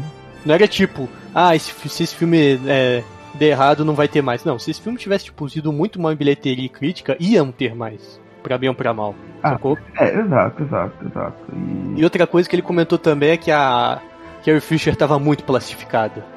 Ela falava soprando. Ah, eu acho que o cara tá. O cara tá. Carrie Fisher podia fazer o que quiser, entendeu? Até é, usar um, um ventrílogo no lugar dela. Até usar o biquíni metálico do episódio 6 ela podia voltar. Opa, é, isso ia ser interessante. Talvez eu ganhasse uns graus de miopia, mas eu ia acostumar. que vacilo, cara. Isso, aí tipo, no meio do caminho inteiro tivemos Rogue One, mas Rogue One é um spin-off, então não vamos comentar. Exato. Em 2017 chega é, Star Wars Episódio 8, Os Últimos Jedi. Eu vou comentar um pouco, porque também é interessante a gente comentar a jornada do episódio 5 até o episódio 7. No meio do caminho, eu meio que perdi o hype por ficar assistindo o trailer. Aham. E ficar acompanhando notícia de. Então eu meio que não acompanhei muito, sacou? Eu só tava esperançoso porque finalmente eu ia ver o Luke. Porque nesse filme me prometeram Luke e eu não tive Luke. No caso do filme, o episódio 7. É, e aí, Então esse filme eu falei, finalmente, Luke vai pegar o sabre vai rodar, vai enfiar no cu do Kylo Ren, vai cortar a TAT no meio com sabre de luz, vai dar force push, vai fazer um pirocóptero, sabe, vai empunhar sabre duplo. Aí sim, rapaz. Esse era o nível que eu tava esperando. Sendo que eu já tinha visto o Rogue One, não tinha gostado muito, mas Não. eu falei, agora o bicho vai pegar pra valer, sacou? É, exato. É, mas assim, tem, tem um detalhe que eu acho que fez você perder o hype, que você na época não curtiu tanto o Force Awakens, né? Tipo, você falou, ah, Ah, assim, eu, eu, assim, eu gostei, só que eu falei, cara, foi tipo, eu, eu pensava muito, foi covarde. Hoje eu não penso que ele foi covarde, eu penso que ele foi uma homenagem muito bonita. foi covarde também, vamos ser honestos, foi covarde. É, não, talvez, mas assim, hoje eu entendo, sabe? Na época, o executivo. Da Disney, É, o Bob Iger. é, ele falou assim que teve aqui, né, ele fez uma, uma biografia e ele meio que falou assim, ó, o George Lucas xingou a gente porque ele foi parecido com o episódio 4, mas cara, pensa bem o que, que a gente estava tendo que lidar, saca? A gente estava tendo que lidar Uhum. com a maior franquia de todos os tempos do cinema, sacou? Nesse dúvida. sentido de, da, da franquia que se desdobra em vários produtos e que ela é consumida para além dos próprios filmes, entendeu? Ah, não, sem dúvida, sem dúvida, não tem dúvidas. E mesmo que alguém mande aquele argumento, ah, se não fosse Star Wars ia ser outro, sabe? Mas você tem que prestigiar quem deu o primeiro passo, sabe? E vamos lá, cara, se a gente pega a maioria das franquias, a Star Wars é uma das poucas que nasceu no cinema, entendeu? Sim. Não nasceu em outra mídia. Porque você É, quadrinho, livro, é, né? Planeta dos Macacos, James Bond, Senhor dos Anéis, Harry Potter, Os, os perso- os super-heróis, na real, todos os super-heróis famosos hoje em eles, dia. eles nascem em livros e, quadrinhos, né? Também tem os games. Até Blade Runner, sacou? Rambo, Rambo. É, exato, exato. O maior filme de Brucutu, na real, ele é um filme baseado num livro. Exato, então é algo que você tem que. que, que, que, claro, tem as franquias de terror, de terror, mas aí eu acho que é um negócio à parte, assim. É, mas é mais nicho, sacou? Nunca vai ter o alcance que um filme de ação, um filme de aventura vai ter. É, Star Wars realmente redefine. Então o cara falou assim, olha, gente, é, a gente tem que jogar no, no seguro até pelo que foi trilogia prequel, né? E realmente, e aí a gente falou assim dessa questão do design de produção. O design de produção de, Star Wars ele é interessante na, na, na trilogia clássica porque é daquele conceito que, que, que foi meio que o George Lucas que criou também, né, cara? Que é aquele conceito assim de um futuro meio desgastado, sabe, cara? Sim, E então você vê isso, né? Você vê o, o, tipo. Você vê a galera, né? Pô, você olha a Millennium Falcon mesmo, assim, ela é uma nave, mas é uma nave Uhum. sucateada, entendeu? Porque essa coisa do futuro usado. Isso é uma escolha que tem a ver com o world building, né? Do, do, sim, sem dúvida. de luz. Tanto que no episódio, nos episódios da trilogia prequel, né, você tem um, futuro que é muito mais luminoso, que é muito mais Ele é muito mais utópico, porque ele é muito mais limpo, bonito, as coisas, vamos por assim, funcionam. É, exato, e porque isso reflete, na verdade, a- o momento de auge do Império e, e a decadência daquele universo, né? Não é à toa que na verdade, o design dessa trilogia dos sequels, ela tá buscando na, nas mesmas referências estéticas do clássico. É porque justamente eles querem replicar um pouco daquilo. E aí, cara, eu, eu já falo que assim, apesar de eu ter gostado do episódio 7, eu fiquei meio assim, putz, bacana, mas se a nova trilogia se resumir a isso, eu não vejo muito sentido dela existir. Sim. Talvez por isso eu tenha gostado, e eu goste tanto de The Last Jedi, tá? Já assumindo o lado, no que talvez seja o filme mais divisível de todos da franquia, né, cara? Que assim, ou as pessoas amam ou as pessoas odeiam. A esmagadora maioria é assim. E eu honestamente na parte das pessoas que amam. Você na época. Eu vou, cara, eu acho que eu vou quebrar essa, essa dualidade cósmica e falar que eu tô no meio, cara, porque assim, eu não acho o filme um filme ruim. Na época eu saí odiando o filme. Mas com o tempo, e antes de assistir esse filme, eu sempre tive essa, esse pensamento. Não é porque eu não gosto de uma coisa que ela seja ruim. O contrário também vale. Não é porque eu gosto de um filme que significa que ele seja bom. E hoje em dia, assim, conforme o tempo ia avançando, esse ódio que eu tinha, ele foi se reduzindo, sabe? Aí depois, tipo, ah, só não gosto do filme. Mas tudo bem, assim, foi por um caminho que eu não, não curti muito. Aí, com o tempo eu fui entendendo o que esse filme quis, o que esse filme propôs. Mas eu continuo não gostando do filme.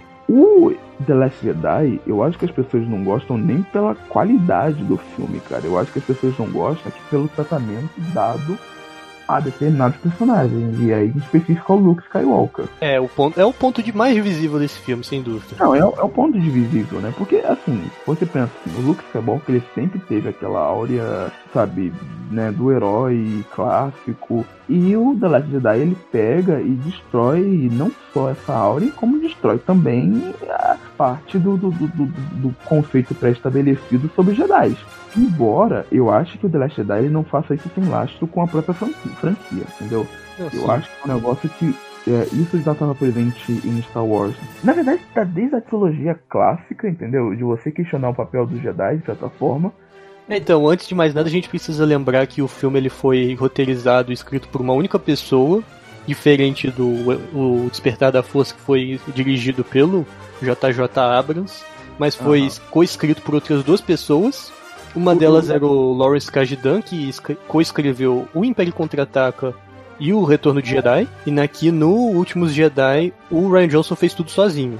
Sem ajuda de ninguém, sabe? Ele escreveu é. e dirigiu sozinho. Mas o Ryan Johnson, ele, é exato, ele fez isso. E o Ryan Johnson, ele também já estava é, escrevendo o tratamento do que acabou sendo o Rise of Skywalker, né? Que vai ser o episódio 9. É, então, não foi então- ele, foi o, cara que ia ser chamado para dirigir o terceiro filme. Tem isso. Não, exato, exato. Mas ele, mas ele tava. Mas ele tava fa fazendo tratamento. Tanto que quando você pega o que, que, vai, que, que seria o episódio 9, que é, é o Duel of the Fate, Duel of Fate, né?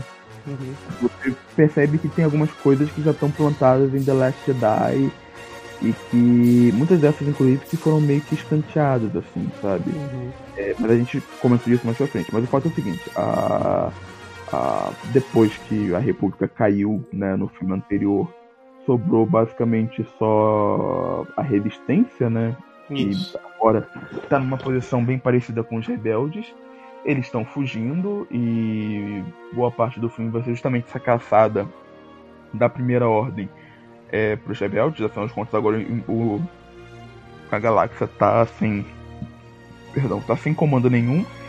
E é, o, único resquício mesmo da, da, da República são, é a resistência, né? Isso. Ao mesmo tempo que a gente acompanha o treinamento da Rey com o Luke Skywalker, já que agora o Luke Skywalker assumiu o papel de mestre Jedi, né? É, não, parênteses, mestre Jedi isolado, porque isso acontece também na trilogia original.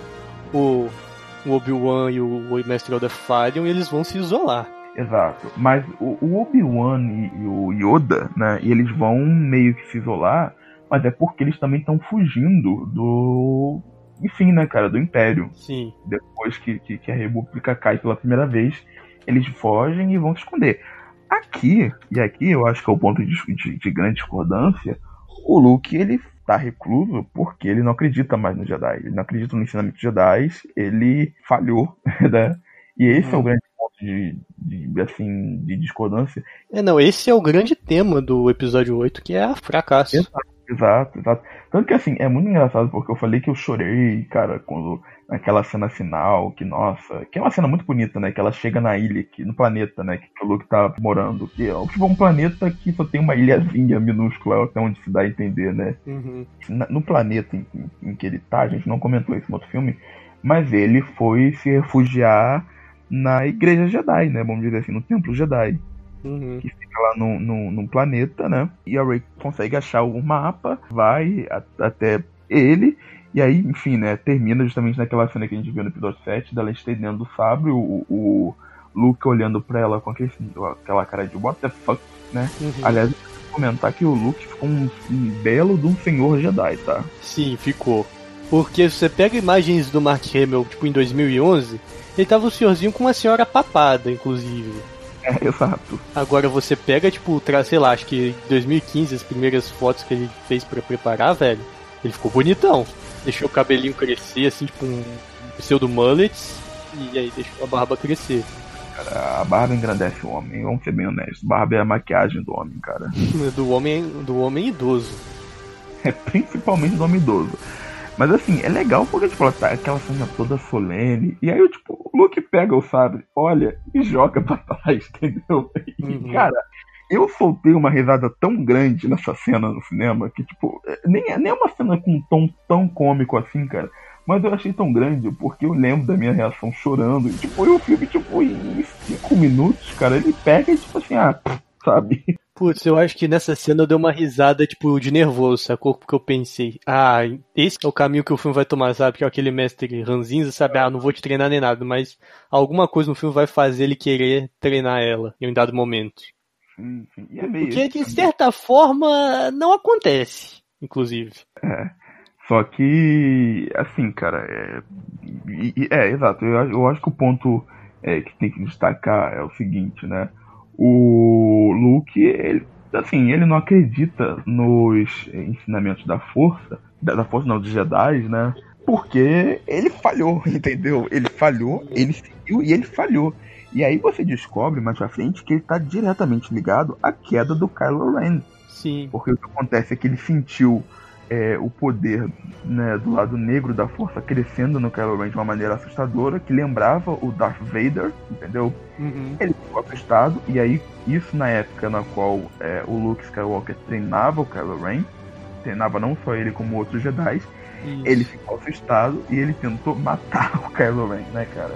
Uhum, é, não, mas depois que ele descobriu que as trevas estavam muito já dentro do coração do Kylo Ren. Tem isso. É, não, mas ele, ele vai matar, só que no último segundo ele hesita e, e, e ele mata. E, e, honestamente, vamos ser bem honestos aqui, cara. Se ele tivesse matado, nada, nada do que a gente tá vendo teria acontecido, entendeu? é, talvez algo muito pior, cara, talvez, porque tá nesse momento é possível que o Luke tenha abraçado o ódio. Não, exato, ele, ele se envergonha, só que, cara, o Kylo Ren abre e vê o, o, o, Luke empunhando um sabre de luz, aquele sabre de luz verde, né, clássico. Uhum, clássico, que eu senti muita falta nessa trilogia, cara, eu queria ter muito visto. É, eu também sabe de alguma forma. Não precisava nem o Luke empunhar, sacou? Mas eu queria ter visto. Ah, é, mas é, é porque o Luke ele destrói quando, quando ele resolve largar tudo, né? Hum. E aí, cara, acontece que eles têm uma luta e, e basicamente o, o Kylo Ren depois ele, ele faz um arregaço no Templo Jedi, né? ele mata os outros Jedi que estavam treinando e. E mete o pé.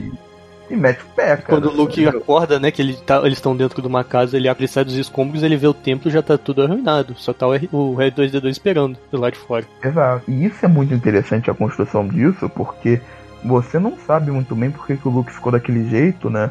É, então, isso existe essa parada, porque uma coisa que eu criticava muito, na real, muitas pessoas ainda criticam, é você pegar o personagem que te, trouxe o Darth Vader da, do lado sombrio pra luz, ver o cara tentando matar o sobrinho costas, sabe? Sem exato, nem direito exato. ter o lado sombrio dentro dele. Por muito tempo eu achei isso, sim, ainda é válido, sabe? Eu não acho que tem muito problema nisso, mas hoje eu entendo que é, é, por, é por conta disso, sabe? Porque ele falhou, ele cometeu um equívoco que todos nós cometemos durante toda a nossa vida. E a gente também, outra coisa que pode ter é que a gente não sabe o quão o Luke se adentrou pra filosofia Jedi, porque os Jedi meio que são isso, sabe? Deu um sinal de lado sombrio de estar tá relacionado ao Sith, não tem conversa. Vide o Mace Windu com o chanceler Palpatine. Sim, sim. Não, inclusive, se a gente lembrar bem, é, e eu acho que esse é o ponto realmente que talvez seja mais criticável nesse arco do Luke Skywalker. Porque, cara, se a gente for lembrar bem, no episódio 6, tanto o Yoda quanto o fantasma lá, né, do Obi-Wan Kenobi, eles falam, olha, você tem que matar seu pai, não tem, não tem mais salvação. Então, eu nunca entendi muito por esse lado, porque eles nunca falam matar, eles falam em frente, sabe? Não, eles falam, eles falam, eles falam que tem que. Assim, é. é, é não, enfrentar, cara, sacou? Em frente derrote. Não fale matar, sacou? Mate, não, em frente mate. Meu pai não tem. Não tem mais é, salvação. Eles falam isso de uma maneira bem aberta. Ou seja, você tem que matar seu pai, entendeu? Pra mim isso nunca foi muito cifrado, não, cara. É, bem... Pra mim, não, porque assim, quando ele enfrenta o Darth Vader e vence, consegue decepar o braço do Darth Vader, ele descobre que o Darth Vader tem a mão robótica tal qual como ele. Uhum. Eu sempre entendi que foi isso que o Yoda, pelo menos o Yoda, queria que o Luke fizesse, sabe? Não, não. Olha, então se você abraçar o seu ódio, você vai para esse caminho aí. Aí ele tem um estalo, é, sacou? Não é só ódio, mas ao mesmo tempo, entendeu? Eles deixam bem claro que o Anakin não vai ter mais volta, entendeu? Que ele é totalmente Darth Vader e que não vai voltar mais pra luz. E o Luke fala: Não, cara, eu sei que ele tem salvação, porque eu senti, entendeu? Uhum. E de certo modo, é também a questão que a Rey vai, vai né, falar com o Kylo Ren. Que ele fala: Olha porque, e aí já, já conhece uma coisa que é interessante da gente falar, tá? Uhum. Que a, a Rey e o Kylo Ren, eles têm uma espécie de elo psíquico, né? Uhum. Que é uma coisa que honestamente surgiu aqui, não, não existia antes. Sim, sim. E, e, e, eles ficam mantendo esse elo psíquico durante o momento que a Rey tá na ilha, tá? Então, meio que tem uma conversa, né, de, de, de, de psíquica e, e, a, e o Kylo Ren fica usando isso para tentar é, atrair a Rey pro lado negro da força. Uhum.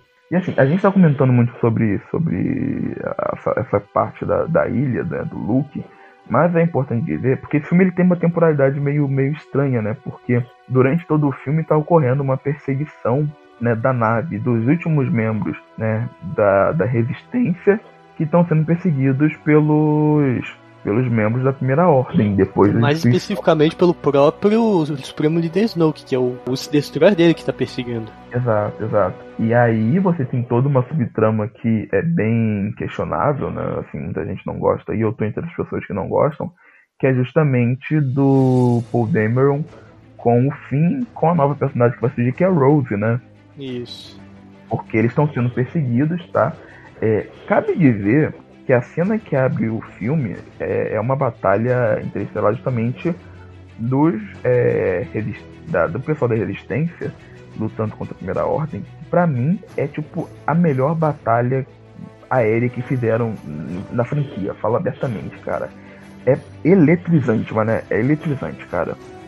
E é a batalha onde você tipo sente tipo o peso da, da, da perda mesmo ali da vida humana sabe eu acho fenomenal. É, não, isso sem dúvida. Ele dá uma sensação de perda muito forte. É, porque os rebeldes, ele, tipo, né, o pessoal da resistência, que agora são os rebeldes novamente, né? Eles fogem, mas eles perdem muita gente por falta de falta de noção do Paul Dameron, entendeu, cara? Isso. Que é tipo cara que ah, a gente vai cair dentro mesmo e vai, vai descer cacete neles e é isso aí e tal. E ele toma um chega pra lá da Leia que é muito. É que. E, pô, aí você vê que a Leia se impõe mesmo, entendeu, cara? Uhum. E tem outra coisa que eu queria comentar, né? A Leia não teve tanto espaço no filme anterior, mas esse filme do elenco clássico ela tem bastante espaço. Chega até ter um tempo significativo rivalizando o do Luke, inclusive. Exato, exato, Porque como exato. o Han Solo faleceu, então não tem mais Harrison Ford, sobrou pra a Carrie Fisher e o Mark Hamill segurarem esse rojão. Que a Carrie Fisher faleceu em final de 2016, praticamente um ano antes de estrear o filme, mas dizem as más línguas que as filmagens já estavam concluídas. Não, estavam, estavam, estavam. Se comentava que o planejamento inicial para essa trilogia é que cada filme ele fosse correspondente ali tivesse, digamos que, um protagonismo maior de dado personagem. Então, no episódio 7 seria o do Han Solo, como foi. Uhum. O episódio 8 era do Luke Skywalker e o episódio 9 era da Leia. Uhum. Só que as coisas foram pro ralo quando a Carrie Fisher morreu, né? Sim. Então isso meio que ficou.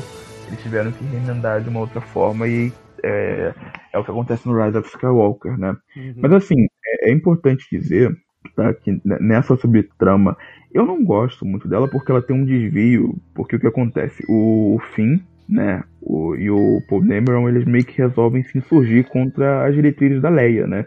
Porque a Leia, basicamente, a Leia e a outra personagem que, que entra também, que é uma das, digamos, é uma das, das, das, das comandantes ali, que é a personagem da Laura Dern, que é uma grande atriz que também só aparece nesse filme. Almirante Holdo. Almirante Holdo, que é uma personagem que eu gosto, inclusive. Eu acho ela bem interessante dentro do filme. Só que o que acontece? A... Na verdade, o que acontece é que a Leia se acidenta, né? Ela sofre. Ela sofre um ataque de um, de um esquadrão do Kylo Ren. Exato, exato. Nesse processo de fuga que atinge parte da nave, abre um rombo e ela é sugada para fora, né? E aí tem uma cena, cara, que, putz, na época, é, como já tinha todo esse lance da Leia ter morrido e tal, é, eu vi muita gente chorando, inclusive o amigo tava. Porque você vê a Leia usando a força, né, cara? Pra ela, uhum. se, pra ela puxar de volta a nave, né? E ela é uma cena que, apesar de ter um bonecão de tal assim, meio, meio sofrível, eu acho a cena muito bonita, cara. Putz, eu acho essa cena muito forçada. Até, tipo, até depois de rever, porque assim, a princípio, no o Despertar da Força, não tinha nenhum indício de que a Leia foi de fato treinada na, na, na força, sacou? Uhum. Até porque se de fato fosse, podia falar, então, Ray, já que o Luke tá meio perdido, enquanto a gente não encontra ele, fica aqui treinando comigo, sabe? Aí depois você vai a gente procura ele, sacou? Mas tudo bem. Sim. Aí eu acho que assim, ela usar a força daquele nível, sem, tipo, sem ter apresentado em nenhum momento algum tipo de treinamento, eu achei um pouco exagerado, sabe? Ah, mas não seria. Ah, mas isso já, já se inferia, assim, né, cara, que ela tinha algum treinamento. Porque não é dito, mas. É, não, mas é. se ela de fato tivesse para aquele nível, eu acho que ela tinha que ser no mínimo um cavaleiro Jedi, sacou? Eu, acho, eu acho que falam no primeiro filme, inclusive. Ela, ela fala assim que, olha, eu, eu tive que largar meu treinamento para assumir a resistência, né? Eu acho que ela chega a falar isso então... normalmente. Mas posso estar enganado. Então, mas se ela largou o treinamento, então, em teoria, ela teria largado ainda aprendiz, sacou? Eu acho que o aprendiz não teria capacidade de fazer aquilo. Ah, cara, não, sim, mas é. A gente tá discutindo isso dentro de uma trilogia que a protagonista, tipo, ela, ela aprende a manejar a força melhor que muito mestre Jedi em um dia, sacou? É, tem isso. Então, meio que. meio que whatever também, saca? Uhum. E aí a, a Holda ela assume, né? Uhum. E em vez de ela, tipo assim, propor uma fuga e tal, ela. Ela propõe um plano secreto. Ó. é, então, essa parte que você acha? Você acha ela meio furada e tal? O que acontece? A Holdo ela vai. Ela vai falar. É, o, o, o, o Paul Dameron vai falar que, olha, a gente tem que, né, de repente enfrentar os caras, porque senão eles vão trucidar a gente, o, o combustível tá acabando e o nosso campo de força ele não vai aguentar toda hora, né? E a Rose fala, não, a gente vai continuar no mesmo curso. Enquanto isso, as outras naves que estão atrás, elas também estão sendo atacadas e estão sendo é, destroçadas pelo Destroyer do Snoke, né? Então tem todo um, um, um, trecho que eu acho que é meio que uma, uma digressão meio desnecessária no roteiro, que envolve uma trama do fim e a nova personagem que é a Rose, a Rose, né, Rose que vai surgir no, né, nesse episódio, deles irem a um planeta cassino, entendeu? Te encontraram com, com uma espécie de contrabandista que consegue hackear o sistema da nave é, do, do Snoke, e aí a ideia seria meio que destruir a coisa, eles invadirem e destruírem de dentro para fora, né? Uhum. Eu acho é, essa, essa direção muito desnecessária, mas no final das contas, isso se reflete lá na frente, né?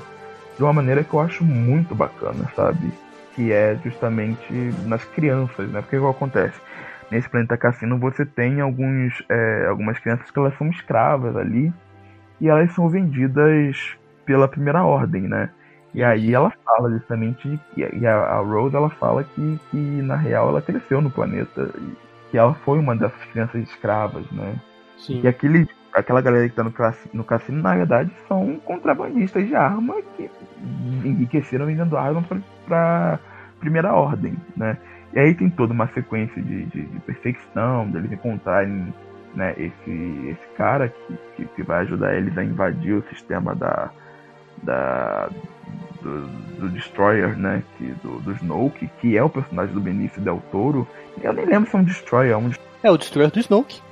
É o Destroyer, né? E, então, e aí, no final das contas, eles meio que contam com a ajuda dessas crianças também. É, é a parte mais fraca do, do filme, ao meu ver, entendeu? Na parte do treinamento do Luke com, com a Rey, eu acho isso, eu acho essa parte, a sequência da ilha, quase que toda perfeita, entendeu? Mas realmente tem essa barriga que eu não acho que ela seja de todo ruim, porque ela tem um senso de entretenimento bacana. Ela tem um senso de aventura também, sabe? O pessoal reclama, talvez de fato como filme, essa cena não contribua tanto, mas eu penso assim, em termos de história. Pelo menos eles tentaram, sacou? É, mas é, é, até esse tom de aventura, ele, ele constra, contrasta muito com o tom do, do filme como um todo, que é um tom assim mais, sabe, mais urgente e tal, né? Eu acho que fica meio deslocado mesmo. Mas eu não vi muito problema não. Sim, sim. E aí é legal, cara, porque, enfim, tá tendo toda essa sequência da perseguição da, da nave, né? No meio tempo que o, o Finn e a Rose estão no outro planeta lá, o Paul Dameron, ele vai tentar um, um, levante, né, cara? E é muito engraçado porque o C3PO ele fica no meio, né? E ele não sabe que tomar, né? Ele é, não, mas tem essa coisa também, porque a Holdo não conta o plano para ele, não conta o plano para ele, e ele também não contou que ele tinha levado a Rose e o Finn para buscar o invasor, nem nada, sabe? Aí uhum. fica nesse jogo de intrigas aí, no primeiro momento. E também os filmes sugerem que a Holdo esteja traindo a aliança, Sim, sim, eu acho um negócio interessante, porque na hora eu pensei assim, putz, a mulher tá levando os caras pra uma emboscada, né? E é essa a impressão que dá mesmo. Não, pra mim ela tava falando, sabe? Tipo, eu tô, tipo, eu tô adiando, tô adiando, tô adiando, até que vai chegar que não vai ter como adiar e, sei lá, vou, vou vender pro Império um preço maior, sacou? Uhum. Só que foi essa. Não, eu, eu achei que a Rodo tava, tava traindo, né? E isso, inclusive, é o que leva o, o, o Paul Dameron a, a se rebelar, cara. Eu acho isso muito da hora, mano. Só que eu acho que isso é um problema. Custava contar o plano pro cara? Tudo bem que ele fez cagada no início do filme. Custava contar o plano pro cara?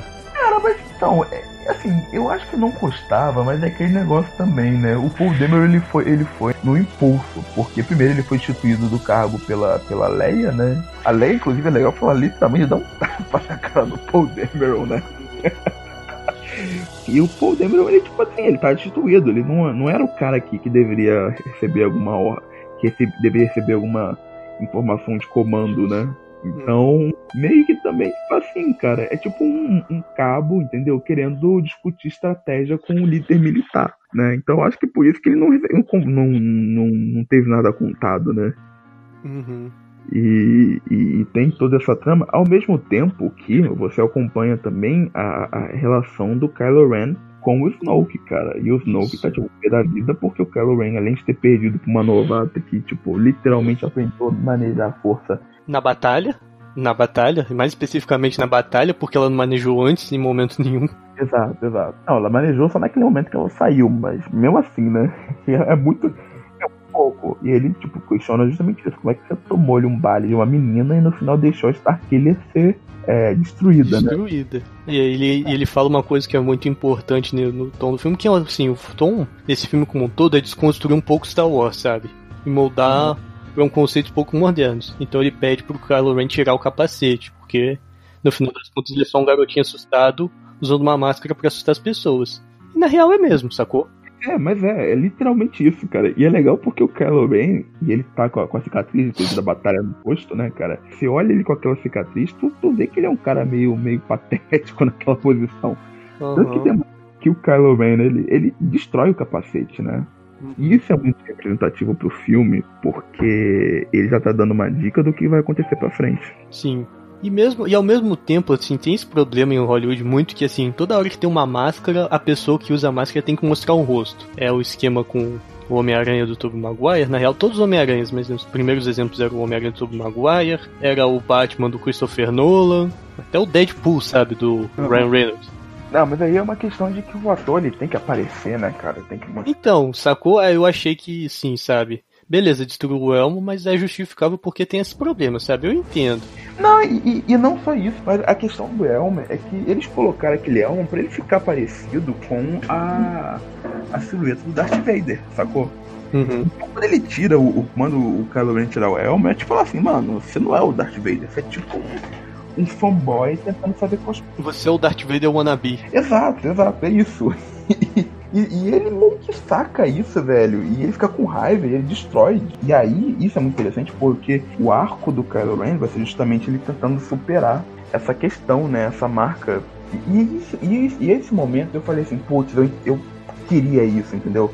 Porque quando eu fui o The Last Jedi, eu tava muito assim, putz, beleza, eles vão. Fizeram episódio 7. Fizeram exatamente as mesmas batidas do episódio do episódio 4 porque era algo novo, entendeu? Principalmente porque eu tinha visto o Rogue One, né, cara? E eu falei assim, mano, sabe, Star Wars tem potencial para mais, eu quero algo novo. Uhum. E aí eu vi que eles estavam querendo fazer algo novo, entendeu? E aí, e, e, cara, é maravilhoso, assim, maravilhoso esse conflito o Kylo Ren, o que ele tem de, de, de desenvolvimento de personagem nesse, nesse, filme é muito interessante. Até porque, uma coisa que já tinha sido mostrada até no, no episódio anterior, e que você percebe nesse, é que o Kylo Ren ele não tá muito seguro das suas próprias ações, né? Ele é muito hesitante. E eu, eu acho que é isso que torna ele um vilão muito bom. Talvez é um vilão tão bom quanto o Darth Vader. Eu honestamente acho isso. Pelo menos em termos de construção. Uhum. Ele meio que tá tentando se provar pros outros, entendeu? Se reafirmar pros outros, mas ele nunca tem muita convicção daquilo. Tanto que quando ele mata o, o Han Solo, ele mata, ele fica com peso na consciência. Tá? E Mesmo... ele não tem coragem para matar a mãe, porque a cena Exato. seguinte é essa, né? Que ele fica, ele toma um sacode do Snow, que ele quebra o capacete e ele fala, ah, quer saber? Eu vou abraçar, pra agradar meu mestre, eu vou abraçar esse, o lado sombrio completamente, então só falta matar minha mãe. É, e ele não consegue, né? Quem atira é outro soldado. É, é outro soldado. Isso é uma cena, porque assim, eu, era uma das reclamações que eu tinha muito na época, sabe? Que esse filme ele é todo no quase. Sim. Ah. ah, o Luke tá preso a treinar Ray. Não, não tá, sacou? Aí vai tudo. Aí, puta, o Kylo Ren vai matar a mãe dele. Não, quase, para por ali. Nossa, a Leia morreu. Não, ela sabe, ela deu um, sei lá, um, um force push, um force pull no espaço. Não, mas essa cena, por exemplo, do Kylo Ren, hoje eu entendo, sabe, que é para exemplificar o conflito interno dele. Sim, sim, cara. Porque, tipo, assim, o pai ele matou, só que assim, tipo, o pai praticamente entregou tava muito fácil ali, digamos, matar o pai no despertar da força. Aí aqui, cara, ele tem que apertar o gatilho, ele tem que navegar e apertar o gatilho. E ele não consegue, ele fica nessa. E ele não consegue porque ele tá com culpa por ter matado o Han Solo, né, cara? Isso que eu acho interessante. Não, e a mãe dele tá sentindo também. Você vê que, tipo, fica aquela troca de olhares, sabe? Aí ele fala, tipo, putz, sabe? Aí uhum. ele, tipo, ele tá perto de apertar ele, eu não vou apertar. Aí alguém aperta. Aí ele dá uma olhada, sacou? Ih, rapaz. É. Aí vê aquela coisa. Ele prova, acho que deve ter essa cena. Ele olha pro negócio explodir tipo, pensa, nossa, o que aconteceu? Mas o que aconteceu, aconteceu. Aí ele volta pra base. Uhum, uhum. É, ele, é, ele é um. Cara, ele é um adolescente, cara. É um adolescente fazendo merda na vida, entendeu? Que é isso que adolescente faz. Que tentando se provar pros outros, super inseguro de si. Eu acho que, no final das contas, cara, a escolha do, do próprio Adam Driver pra ser o vilão foi muito assertiva, porque quando você olha para ele, você não vê aquele vilão clássico. Então, fica um pouco de síndrome de impostor, saca? Que eu acho que é um negócio que ele sente a todo tempo, né? É, mas ou então também, sei lá, muita expectativa por conta da família, talvez. Sei lá, não, talvez isso não tenha ficado muito explícito na saga, talvez isso dependa muito de um, sei lá, de algum complemento do universo expandido, mas, putz, eu sou, sei lá, quando ele abraçou o lado sombrio, nossa, eu sou neto do do maior vilão que, que essa galáxia já abraçou. Preciso fazer algo parecido, sabe? Ou então superar isso. Que é algo que a Rey chega a comentar no primeiro filme, sabe? Não, ele tá à sombra do nome. Ele mantém o altar creep, né, pro Darth uhum. Vader. Boa, sabe? É porque ele tá à sombra do Darth Vader, da mãe dele, do pai dele, do Luke. É, faz todo sentido ele ser um moleque super inseguro, porque também estão repousando sobre ele grandes expectativas, né? Sim. E, e cara, eu vou te falar uma coisa, eu acho que a dinâmica dele com a Ray nesse filme é muito interessante, né? Porque esse link que eles vão ter, e aí eles até justificam que é uma espécie de. É porque os dois são singularidades na força, né? Por isso que eles conseguem ter esse link muito forte. Que eles ficam, enfim, tendo, tendo mensagens um, um com o outro. É muito engraçado porque eles realmente funcionam como, como espelhos, assim, como, como reflexos. Porque a Ray, ela, nesse filme, ela também tá muito em busca de saber quem são os pais dela, né? Isso. E isso é uma coisa que também reflete, eu acho, no, no, no Kylo Ren. Ao mesmo tempo que o Kylo Ren tem o peso né, da sua hereditariedade, a Rey meio que não tem, sabe? Então, uhum. É, eles estão duplos literais mesmo. E os dois ficam dançando a todo momento nessa coisa de um escorregar o lado negro da força e o outro, né, não. O outro né, meio que tá na luz, entendeu? E, e, eu acho muito interessante. Aliás, vez passagem, o que, que você acha da questão dos pais da Rey nesse filme. Então, é porque assim, por muito tempo especulou assim, então, já que ela não é filha do Han Solo nem da Leia, a resposta mais óbvia seria seria ser o filha do Luke, o que acabou ah. não sendo. E eu por muito tempo eu pensei, putz, sabe, oportunidade perdida. Mas refletindo, sabe, com essa proposta de desconstrução e de que ela não precisa ser, sabe, vir de uma linhagem nobre para poder se provar, hoje eu compro, sacou? tenho problema zero com isso. Eu acho até poético, sabe? Porque assim, você não precisa, sei lá, ser filho de fulano, ciclano, sabe? Ter uma relação é, direta com alguém para você poder ser alguém. Você pode vir do nada e se provar. Você não precisa ter sangue azul, né? É, eu acho que é esse ponto. Putz, até arrepia, cara. Só de lembrar da cena final que, desse filme. É claro que assim, a forma como isso é mostrado lá no final, por exemplo, é chega o Kylo Ren e fala, pergunta pra, pra Rey, quem eram seus pais? Eles, ah, eles não eram ninguém, eles eram, sei lá, catadores, sacou? Achei que podia ser feito de outra forma, ainda mais com o recurso do flashback, sacou? Pode mostrar, tipo assim, de fato, duas pessoas, sabe, sendo ninguém e só, sei lá, tipo, trocando um trocado pela. Trocando uma bolsa de, de moedas por, pela Ray. Que podia ser um pouco mais direto nesse sentido. Mas eu, eu, gosto disso porque, assim, isso tem toda uma construção. Por exemplo, naquela cena, tem uma cena que é interessantíssima que a Ray ela vai, entra num túnel lá, né? E ela é uma cena meio psicodélica, assim, você não sabe. É, que é uma referência a quando o Luke entra na árvore no episódio 5. Sim, sim, total, total. Tanto que a, a Ray, né, ela fica, enfim, tendo ela fica sendo tentada pela força, e é inclusive o que vai assustar o Luke Skywalker, né? Que ele fala que, pô, já viu esse poder né, em outra pessoa e, e que não deu certo, e, uhum. e tá servindo ao Kylo Ren, né? E aí é, e ela tem essa visão desse. desse. Esse furúnculo. E ela chega no, na caverna subterrânea lá e ela se, se depara com um espelho infinito, cara, entendeu? Uhum. O espelho, basicamente, ele reflete só a imagem dela de maneira infinita. Então, e ela tinha a expectativa de encontrar os pais, né? E aí eu acho que o Kylo ele fala assim, olha, a resposta está em você, né? Não está em seguir a, aquelas outras pessoas, né? Tá em você descobrir ela meio quase cede pro, pro lado negro da, da força, né? Uhum. E tem outra coisa também, durante todo o filme, todos os encontros, vamos por assim, com o Calorin, ela mais agressiva. Sim. Então ela meio que tá, tipo, ela tá flertando pelo menos, não, talvez não com o lado sombrio, mas com a raiva, sabe? Aí a gente entra em outro aspecto do filme que é de fato essa desconstrução da dos Jedi como um todo, né? Porque o Luke até fala que a força ela existe independente dos Jedi. Se a Ordem hum. Jedi acabar por qualquer motivo, a força continua, sabe? É muita, como ele menciona, é, narcisismo não, não é soberba, é outra palavra que ele menciona. Não, ele fala de soberba, ele fala, olha, os Jedi... É, não, é muito soberbo que, tipo, é. que achar que a força vai acabar se os Jedi acabarem. Sim, sim. Ele, eles deixaram Palpatine chegar e tomar o poder debaixo do nariz deles. Não funciona, não dá certo. E eu acho que as pessoas elas se irritam por conta disso, sabe? Porque é, é, é destruição do mito do, do Jedi, sabe? Só que, novamente, isso é uma coisa que o próprio George Lucas já estava inferindo lá atrás. E, uhum. Não, esse na verdade era um desejo do George Lucas, sabe? De deixar essas coisas menos preto no branco. Dando, na verdade, muitas tonalidades de cinza. Porque na real, isso é até saudável, sabe? para você poder, é, sabe, renovar, sabe? Porque de lá pra cá, sabe? Antes de estrear o, episódio 7, tinha, já tinha Game of Thrones, sabe? Sim, que não é uma coisa preta no branco, já tinham, sei lá. Tudo bem que acontecem coisas mesmo antes do episódio 4, mas essa coisa preto no branco na ficção, ainda mais em, em grandes histórias, já tava meio que, tipo, ficando uma, uma relíquia do passado, sabe? Outros é. tipos de narrativa estavam se formando. E você fazer isso pra Star Wars, isso você renova e você pode explorar muita coisa disso.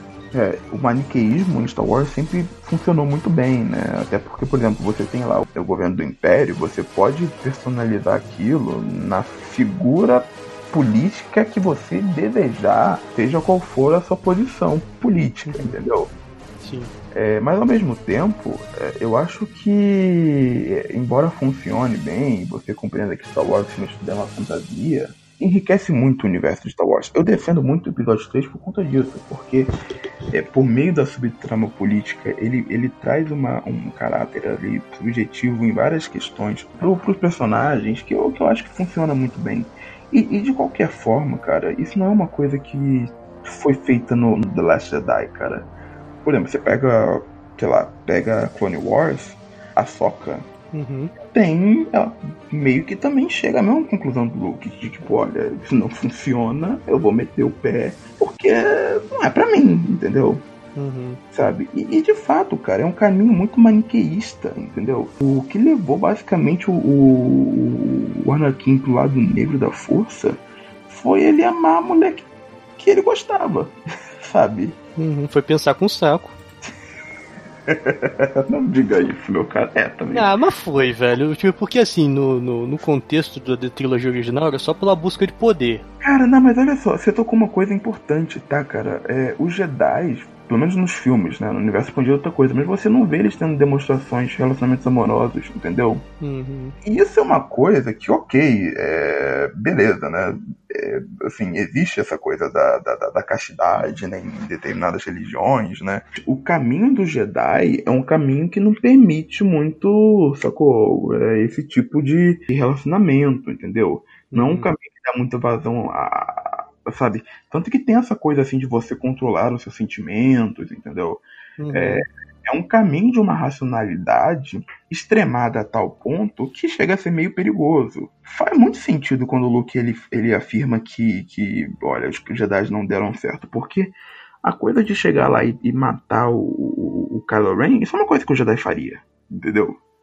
É, faria. Vídeo, de novo, o nosso querido Mace Windu com o chanceler Palpatine. Tanto que você, se você pensar, no próprio episódio 2, quando o Obi-Wan Kenobi sabe que o, o Anakin tá apaixonado pela Padmé, ele fala, olha, se você é, se isso atrapalhar o seu, o seu, né, o seu caminho, você vai ter que abrir mão dela, entendeu? Né? Uhum. Se você tiver que escolher entre a vida dela e o caminho Jedi, você vai ter que escolher o caminho Jedi, sabe? Uhum. E por ele não conseguir fazer isso, o que é uma, uma, uma, uma perspectiva bem injusta, ele cai no lado negro da força, uhum. sacou? Claro, não é só conta disso, mas é, é, é um fator muito forte. Sim, não, é o um fator determinante, sem sombra de dúvida. E isso é engraçado porque são duas linhas temporais que elas são diferentes, mas em dado ponto elas se cruzam e elas convergem, né? E elas convergem justamente nesse ponto que a Rey deixa a ilha, né? Que ela percebe que o Luke vai ser irredutível e, e que tá rolando essa perseguição da Primeira Ordem com é, a resistência. Uhum. E aí é legal porque o, o Luke dá meio que uma que tá uma neura e ele pega os livros da toda, toda a parte assim do, da, da, igreja Jedi eu acho do templo Jedi eu acho muito legal né da, da assim do, do, design assim eu acho bem interessante que é uma coisa meio primitiva meio rústica né uhum. e aí tem uma bibliotecazinha com os livros sagrados do Jedi e aí aparece o fantasma de Yoda né uhum. que é uma que, que, putz, eu achei sensacional esse filme, porque o diálogo dele é incrível. Porque. Uhum. Só que, de novo, eu acho que, não querendo te interromper, mas assim, eu senti uma escalada de poder significativo, porque os espíritos da força eles não interferiam em nada, sabe? Eles apareceram até em, tipo, momentos calmos. Uhum. Aí, de repente, o Yoda sumou num raio, sabe? Que cai no, no tronco. Sim, sim, é verdade. Assim, é só um detalhe, sabe? Isso não estraga, sabe? Eu acho, mas eu acho que isso, assim, para um, pro universo, é um pouquinho, sabe? Esquisito. Minimamente esquisito. No mínimo esquisito, sacou? Eu acho que no universo expandido isso já, isso já existia, sabe? É, já existia. Eu acho que sim, eu posso estar redondamente enganado, inclusive se eu tiver desculpa, gente. Eu não sou dos maiores fãs, mas eu acho que já... Então, mas assim, isso nunca foi pelo menos assim, estabelecido nos filmes. Porque assim, é foda. Você, é tipo, não tipo te, te contra-argumentando, mas assim, eu acho importante mostrar algumas coisas serem mostradas nos filmes. Não, com certeza, com certeza. Sabe, porque tipo, se depender, ficar dependendo muito de é série, livro que vai saindo, sabe? Desse jeito, sei lá, o episódio 2 é incrível, porque mostra o começo, mas é tipo, ah, como é que desenrolaram as, as Guerras Clônicas? Não, deixa pra, sei lá, livro, desenho, quadrinhos que mostra, sabe? É, é. Mas eu acho que. Joga, tipo, a responsabilidade por outras mídias. Eu acho que isso é um problema do, do, do próprio conceito da força, né? Eu, eu, sinto uma falta assim, de alguém chegar e, e eu não acho que nunca, isso nunca vai acontecer e falar assim, olha gente, a força atua dessa, dessa maneira, da, da habilidade de X, Y, Z. Uhum. Porque, a bem da verdade, uh, isso sempre foi, na verdade, sendo meio que nerfado a, a, a partir do, do interesse do autor, né? É, não, sem dúvida. Muito isso. Então, eu acho que é um problema até mesmo de, de, de, de construção desse elemento em Star Wars. Basicamente, a força é um, é um, um artifício muito fácil para você uh, usar em qualquer questão que seja conveniente. Divide o, a coisa do lado sombrio escurece tudo, para justificar o chanceler Palpatine estar tá do lado do Yoda e Yoda não perceber. É, exato, exato. É justamente isso. Mas o fato é que ela vai, enfim, ela vai ajudar, enfim, né, a galera da resistência que tá quase sendo trucidada, né? É, ah. Ao mesmo tempo que o, o Finn e a Rose conseguem trazer o TJ, que é o, o Benício Del Toro, pra dentro do Destroyer do Snoke. Aham. Uhum. E aí ele trai, né, o, os dois uhum. lá Cara. Então, aí tem a parada que, ah, tinha que ter sido o Lando. Só que pra esse contexto, o Lando jamais trairia. Né? Depois, pós episódio 5, jamais trairia o, o Finn e a Rose. Jamais, jamais. É, eu, eu vi o Ryan Johnson falando que, é, em dado ponto, ele pensou em colocar o, o Lando Skywalker lá na, no planeta Cassino mas seria mais uma participação, assim, tipo, ele não, não teria grande agência na, na trama, não, entendeu? Uhum. O que talvez me faça gostar um pouquinho mais do próximo filme, né? Que tem uma participação que eu acho digna, assim, eu acho justa com um o personagem, não seria só um, um não seria só, sabe, um fanservice, né? Mas ele é, ele é traído, né? Ao mesmo tempo que tá rolando essa questão, na, na nave lá, né? Teve o botim do, do, do Paul Dameron que fracassa, assim, de uma maneira é, meio que todo, todo mundo nesse filme fracassa em algum ponto. O, o, o Finn e a Rose falham em trazer o cara da, da flor lá, mas eles conseguem trazer um cara e falham em, sei lá, colocar o reator do, do Destroyer em perigo. O Finn, hum. o Paul falha em, em depor a, a, a Holdo e a, Ro, e a, a, a Ray falha em trazer o Kylo Ren pra, pro lado da força e falha em convencer o Luke Skywalker. Ah, não, se bem que isso não falha não, deixa quieto. É, exato, exato. Mas o, o legal da, da, do motim é que na verdade é a Leia, né? Porque a Leia tava em coma, ela acorda. E, e usa a pistola que é usada contra ela no episódio 4. Sim, sim, é verdade, cara. Eu só fui perceber isso agora quando eu reassisti. Uou! é um easter egg, não. E é engraçado o C3PO no meio, né, cara? Que ele tá é, ali... no meio. Putz, mas uma coisa que eu, achei que ficou, eu, fez falta nesse filme foi que os dois droids ficaram apagadaços nesse filme. É, o, R, o R2D2 principalmente, né? O C3PO nem então. É, não, eu acho que é o contrário. Eu acho que o R2D2 tem aquele momento que ele, pra convencer o Luke Skywalker, ele usa o holograma da Leia, do episódio ah. 4.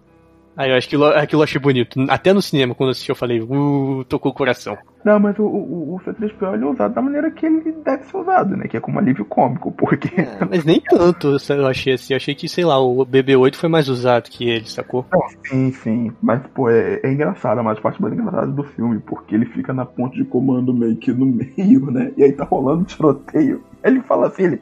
Ah, quer saber? Eu vou embora. Aí, quando ele abre a porta, aparece ela e ele. Ah, Isso. General Leia, graças a Deus, ela dá um tirambaço na cara do. aí a reação do C3PO, tipo, só ergueu no tipo, eu me rendo, né? Uhum. Uma coisa que eu pensei aqui, que eu esqueci de comentar na hora que a gente tava comentando o fim, é que eu senti que o Ryan Johnson deu uma esticada no arco dele. Porque em teoria, dava para você concluir essa coisa do Finn não querer mais fugir quando ele enfrenta o Kylo Ren no episódio 7, sacou? Uhum. Aí eu achei, aí ele abriu com, aí ele abriu com o Finn querendo fugir, eu, hum, sabe? Não, e querendo fugir, eu acho que é pra encontrar a, a Ray, né, cara? O que. Ah, era pra encontrar a Ray? Ah, então não, se é... for por isso, tudo bem. É não isso, vejo tanto problema.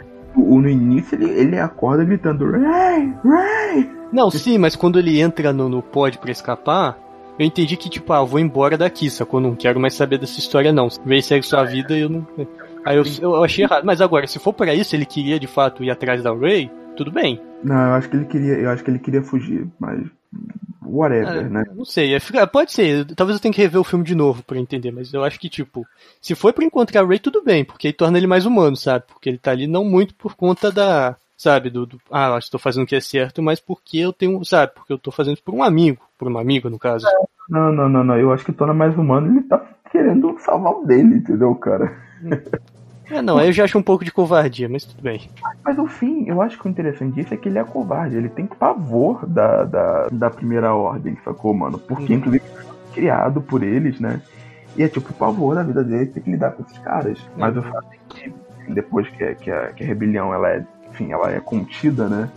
Uhum. É engraçado, eu acho interessante porque seria um recurso muito fácil você colocar assim os mais velhos, né, como os inexperientes, né, e a, a geração mais nova assim como a geração né, certa que tá né, enfim, fazendo o necessário. E eu acho legal, assim, porque é uma quebra de expectativa também, de certo modo. Ele chega e, e, e a Leia fala, né, com a Holdo, tipo, ah, tadinho, né, ele tem tanto pra aprender. Isso também é uma coisa que eu também não curti tanto, que era a Holdo ficar e a Leia ir que eu acho que ali teria sido uma boa oportunidade para Leia se sacrificar, entendeu? É, mas ao mesmo tempo, dada, dada a, a, posição de liderança da Leia, né, cara, representatividade, tipo, eu acho que faz mais sentido eles fazerem isso com a Holdo do que com a Leia, entendeu? Porque eu acho que a Leia, a liderança dela era mais importante naquele, naquele contexto, sabe? Mas eu senti que ali naquele momento, quando você percebe que a Rodo não ia trair os, os rebeldes, eu falei, não, agora eu posso confiar nessa mulher. Aham. Uhum. E tipo, é uma coisa que acontece também com outro personagem nesse filme, que é o nosso querido Supremo Líder Snoke. Sim, sim, sim. Sabe, acho que assim, pelo menos a, a, a morte do Snoke, ela move a trama pra frente. Porque aí você já coloca o conflito dentro do Kylo Ren. Joga dúvida, né? No uhum. caso. Agora a Rodo, sabe, é tipo, ok, sabe, ela consegue atrasar o, a primeira ordem, mas, sabe, a personagem fica naquilo ali, sabe? Não vai muito além daquilo. Ah, mas eu, eu, eu gosto, assim, eu acho que a morte da Holdo, ela, putz, ela é um momento, assim, que eu tava no cinema eu, eu achei, assim, bem empolgante, né, porque é, ela vai servir realmente de isca, né, eles vão destruir a nave enquanto os outros rebeldes fogem para o planeta pelas naves menores que não podem ser rastreadas e só que acontece que quando o personagem lá do, do Benício Del Toro conta, o Império começa a atacar as outras naves pequenas, né? Isso, então ela, porque eu, ela, isso, exato. Ela dá uma de kamikaze, né, pra cima do uhum. estado de história. Que ela vê que o plano não tá dando tão certo, ela fala, ah, quer saber, eu vou fazer isso daí. Cara, e a cena, assim, ela é muito bonita visualmente, ela é muito impactante. Primeiro porque o Ryan Johnson, ele é muito, ele é muito, assim, sagaz em fazer a cena muda, né? Porque uhum. eu acho que Star Wars que eles lembraram que o som não se propaga no espaço, né? Ah, não, mas é um problema do John Williams. John Williams colocou o som no espaço, então pode usar. Cara, é, o John Williams e Ben Burt, no caso, né? Que foi o, som, é, o designer de som e o John Williams é o compositor. Exato. A cena é muito bonita, né, cara? A maneira como, como ele Ela é muito chocante. Eu acho mais que bonita, ela é chocante, sabe? É, porque ela é, porque ela é um plot twist, ela é uma virada. Cara, esse filme, ele, é, ele se baseia muito na quebra de expectativa, né? Pra bem ou pra mal? Ah, eu, eu acho que pra bem. Aliás, a gente né, não comentou, mas um pouquinho antes disso rola a luta do. A luta do. Enfim, né? Do, do Kylo Ren com a Rey, né? Contra. A guarda real do Snoke. E parênteses aqui, acho que eu quero falar, antes da gente entrar nisso, eu queria falar um pouco do Snoke. O cara tá de roupão dourado e ele é o líder da primeira ordem. Nossa, mano, putz. Assim, se fosse um roupão, beleza, se fosse lá um roupão cinza, um roupão preto, porque ok, sabe? O Palpatine também usava roupão, sacou? Mas preto, uma vestimenta. Agora ficar de roupão dourado, velho. Parece que ele saiu do banho. Cara, eu, eu se fosse Snoke, assim, se fosse tivesse na minha posição, eu também ia, ia, andar de roupão, entendeu? Confortável. Ah, mano, eu sei lá, achei que tava meio descaracterizado, assim. Não sei se isso foi proposital ou não. Não sei se só sou eu que tô tendo birra com, sabe, fazendo detalhezinho, hum. mas eu fiquei muito incomodado. A cena que ele morre é um, é um negócio, assim, muito empolgante, né, cara? É muito. Uhum. Porque você não espera. Porque você não espera, você vê o. o... Não, não espero. Você acha que a, a Ray, né, na real, é o, é o Kylo Ren. E aí, novamente, eles ficam brincando com aquela coisa do, né, pô, de um, né, tá indo pro lado negro ou não. Uhum. E, e, e, eu gosto muito, pra mim é uma das melhores lutas da franquia, assim, Thiago de Luz, a luta que os dois É, não é bem luta porque é, tipo, é dois contra vários, Sim. né? Mas assim, de cenas de Sabre de Luz eu acho uma das melhores, é. sabe? Porque, é, eu não sei, é... eu acho que é tipo, é meio trapalhões ali, não tava muito bem. Mas tem outra coisa, assim, é, só voltando mais uma última vez pro Snoke. que Sim. talvez assim o personagem dele tenha ido por água abaixo, porque ele morreu, sabe, ainda no segundo filme, mas eu acho que isso dá espaço pro Kylo Ren ser o vilão verdadeiro, assim. Tudo bem que no filme ainda a gente tá muito em dúvida, sabe? Se ele vai pro lado da luz, se ele vai abraçar o lado sombrio. Mas como um todo, sabe? Tira essa coisa, tipo, de, sei lá, da Rey ter que enfrentar primeiro o Kylo Ren e depois o Snoke e abraça o Kylo Ren. Uhum. Tudo bem que seria Não. legal ver um pouco do, de, do, de quem seria o Snoke. Acho que é. isso teria sido interessante. Se tivesse pelo menos mostrado um pouco mais de Snoke no episódio 7. Ou mesmo nesse é. filme antes, sabe? É, isso é uma coisa que muita gente reclamou do, do, do, do Snoke, cara, que é tipo assim, pô, o personagem surgiu do nada, foi pro nada, veio pra nada, né? Uhum. Mas. É, bem, primeiro que depois explicam realmente o que era o Snoke, eu acho uma explicação. Ao estilo Marvel Comics. Nossa, não, é, é exato, a saga do clone do Homem-Aranha, sabe? É, mas, é, enfim, eu, eu sei lá, preferia que não tivesse explicado. Até porque, mano, tipo, o Snoke é só alguém que assumiu o legado do Sith e, e tá de boa, entendeu? Uhum. Eu meio que não tinha problema em, em, ele ter pô, morrido daquele jeito, cara.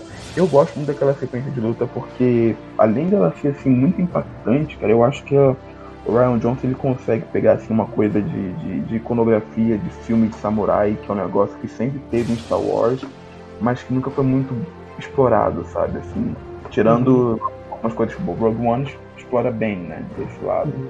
Mas é, é só. E visualmente ela é muito bonita, né, cara? Toda a. Toda a mise-en-scène, gosto do termo, mise-en-scène, ah, toda a filulagem. É, ela, ela, ela, é bacana, assim. E eu prefiro. Eu, eu, não sei, cara. Eu acho ela meio boba, sabe? Eu acho que eles estão meio estabanados ali, sabe? Desajeitados. Mas então, cara, é se você for para pensar, isso é uma coisa é, que é mesmo assim proposital, porque nem a Ray, muito menos a Ray, né? Mas nem a Ray nem o, o Kylo Ren, eles são grandes usuários da força. Eles não tiveram muito treinamento, né? Talvez por esse lado, mas ainda assim, Independente de ser bom ou ruim, eu não gosto. Fazendo, é. tipo, qualidade, sabe? Ah, nota 6,5 ou sei lá, 4. Enfim, é, o, é, é legal, né? Enfim, a, a, sequência, e aí tem todo aquela, aquela, aquela, aquele momento lá do, dos rebeldes presos, né, no, no, no bunker, né?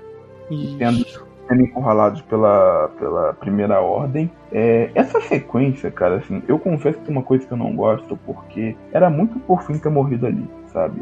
Não, eu acho o contrário, velho. Eu acho que se ele tivesse morrido ali, a gente teria perdido um baita personagem. Então, cara, eu, assim, eu concordo em parte, só que, putz, a, o sacrifício dele eu acho que seria muito mais impactante com é, o, o, arco do personagem, faria muito sentido. Depois do que fizeram com ele no episódio 9, cara, ah não, coitado, né? Não sobrou nada. Ah, não, mas aí não é muito um problema do episódio 8, sacou? Aí já é um, um outra coisa. Sim, sim, sim. Não, assim, eu, mas isso aqui é aquela coisa, sabe? Eu acho que ele é um. Esse, essa questão do fim é quase que um. Um Snoke reverso, porque, assim, ele poderia ter morrido ali, mas não morreu, e no caso do Snoke, ele morreu, mas poderia não ter morrido, sacou? Não, aham. Uh -huh. Sabe, eu, eu acho que, assim, de fato, sabe, mas assim, é que tanta gente já sacrificou naquele ponto da história, que eu acho que teria perdido um pouco o significado. Sim, sim, é, pode ser, poderia ficar meio banalizado, né? É, sabe, porque eu, eu acho, que a coisa que me faz não gostar desse filme é que toda hora alguém está se sacrificando para poder manter a, a, a, rebelião viva, sacou? Mas, mas eu acho que é isso que traz o clima de urgência desse filme, cara. O filme ele é pautado por um clima de urgência muito grande, cara. Eu acho que funciona muito bem, entendeu? Porque realmente eles estão levados a uma situação limite, né? Uhum. Tanto a maneira como eles conseguem, é, assim, é, fugir disso, cara, é literalmente o Luke Skywalker dando uma de ilusionista, né? E aí uhum. eu particularmente, gosto muito dessa sequência é, do Luke Skywalker no final, cara, porque é, tá acontecendo tanta coisa nesse terceiro ato que você meio que esquece do Luke Skywalker, né? Uhum. Nada ele aparece ali, ele tem um diálogo muito bacana com a Leia, né, cara? Uhum. É muito tocante, inclusive, você pensando. E aí, não, e outra coisa que eu percebi é porque, tipo, o, o C3PO sente uma parada, só que ele não vê o Luke, porque a força não tem influência sobre os robôs. Sim, sim, é verdade. Mas, mas, é legal, cara. Como, pô, eu acho a sequência toda ali do Luke é muito boa, porque. É, não, e tem uma coisa, tipo, de não querendo te interromper, mas essa coisa de ser. É Crate, não é o planeta do. Que eles vão parar. Hum. Então, aí tem essa coisa tipo, ah, é tipo, só pra diferenciar do episódio 5, eles falam que é um deserto de sal e não de neve. Só que a parada é que não. toda vez que alguém pisa no chão ou dá alguma coisa certa, o chão faz aquela mancha é, laranja. Vermelha, vermelha. Isso, vermelha. E toda hora o Luke que o Luke pisa na areia não faz mancha nenhuma. Exato, cara. Isso é um negócio que depois que eu vi. Um spoiler, sabe? Tipo, é, é tipo se assistisse esse sentido pela, pela segunda vez, sabe? Não, e tem um detalhe muito interessante desse, dessa, dessa sequência, cara, porque o que acontece? O, o Luke ele chega como como uma projeção mesmo, né, holográfica da força, se a gente for colocar assim, né? E é muito bom primeiro, você vê o ódio do Kylo Ren pelo Luke, né? Que ele, tipo, mano, ele fala todo mundo atira no Luke, velho. Uhum. E aí quando ele vê que não acerta, ele desce e vai lutar, cara. E o Luke fica só na esquiva, mano. Aquela sequência, a coreografia, ela é muito bem feita, né, cara? O, é, é lógico que é o dublê do Mark Hamill, mas assim, pro propósito da luta serve um pouco, porque ele tá, tipo, provocando de certa forma o Kylo Ren e ao mesmo tempo tá demorando um pouco para deixar o pessoal escapar. É, é, putz, e assim, eu não esperava que, que aquilo fosse uma projeção holográfica. Não, também, acho que ninguém esperava, sacou? Tanto que não. Mesmo com. Acho que assim, mesmo que, que ele tava com o sabre de luz dele mesmo, que era o azul, acho que ninguém esperava. Exato, cara, né? Até isso, na verdade, porque ele não tá com sabre de luz, né? Olha só os detalhes que, que uhum. passam e a gente não percebe. E, pô, é sensacional. Na hora, que, né, na hora que tava, que mostrou ele flutuando, né? Que uhum. revelou que era um, o cinema aplaudiu, velho, abaixo, sabe? Porque Realmente eu não vou mentir, tipo, hoje eu gosto dessa cena, mas quando eu vi eu falei, puta, ele não brigou de verdade com o Kylo Ren, sabe? Ah. Acho que muito, então, assim, não posso culpar o, assim, é muito errado acho que alguém me culpar por conta disso. A responsabilidade de me fazer gostar do filme não é minha, é do filme. Sim. Ah, eu concordo, então, eu concordo. Mas não, assim, não tipo, querendo falar, ah, não, porque você foi com uma expectativa errada. Não, sabe? Eu tive uma expectativa, se eu não suprir, sabe? Não é culpa minha. Mas, assim, hoje eu entendo, sabe? Que, tipo, ele tava, sabe, só ele tava atacando o Kylo Ren no ponto mais fraco, porque ele, o Kylo Ren destruindo o Luke, ele destrói a Ordem Jedi. E o objetivo dele tava ali, na frente dele. Não, e aí é interessante, porque ele fala assim, olha, né, você, tudo que você falou tá errado, porque eu não sou o último Jedi. E aí você lembra da Rey, cara. Isso. Ele fala, putz, cara, entendeu? Apesar assim, nesse aspecto eu acho que o filme foi até um pouquinho covarde, entendeu? Eu acho que, já se adiantando, o filme era realmente para acabar de nascer Jedi aí, entendeu? E faz todo sentido com a questão temática do Kylo Ren e da Rey, eles tipo estarem ali tentando buscar outra coisa, sabe? Que não Sim. seja reflexo do que já foi feito, construir algo novo. Sim. Então, eu acho que, putz, né? Não sei, eu acho que esse final, assim, ele trai um pouco, assim, até do que estava se construindo, né? É, não, um pouquinho sim. E outra coisa também é que depois dessa cena toda, o Luke acaba falecendo. Sim, eles se unem um com a força numa cena uhum. que é muito bonita. Eu confesso que na época, cara, eu fiquei assim, putz, é, pô, foi legal, mas eu queria mais do Luke, né? Porque eu tinha muito, assim, eu queria muito ver o Luke, né, lutando fisicamente com o Kylo Ren, a mesma coisa que você sentiu. Uhum. E, e, queria realmente ver ele fazendo fora no meio da força e tal, né? Demais para o meio da força do que ele já faz nesse filme. Mas eu ao mesmo tempo fico assim, putz, não, não faria sentido com o Luke, cara, com o arco que foi construído, porque seria uma vingança, entendeu? Isso não faz e, e realmente não faz sentido. O, o, arco do Luke ali, ele se concluiu, cara, muito bem. É, mas, pô, eu, eu gosto, assim, hoje do desfecho do Luke. Eu acho que realmente não poderia ter um desfecho melhor, porque, cara, senão ia ser só uma jornada de vingança. E não, não faz sentido nem com que os, os Jedi são, sabe? Enfim, não faz muito sentido, assim, nesse, nesse aspecto. E, putz, o filme né, termina com ele se unindo à força, fecha o arco do Luke Skywalker. Quando eu vi que o Luke morreu, eu perdi esperança em Star Wars. Porque eu falei, ah, cara, não vai continuar, não sei o que, sabe? Se encerrou ali e acabou. Só que ao mesmo tempo tem um detalhe, no caso de produção, que não tinha nenhuma garantia de que o Mark Hamill ia conseguir sobreviver à estreia do próximo filme. Felizmente ele conseguiu, sabe? Mas ele estava doente ou coisa do tipo? Não, mas isso podia acontecer, sacou? Ele era mais velho, por exemplo, que a Carrie Fisher, sabe? É, Pô, poderia acontecer com qualquer um, né, cara?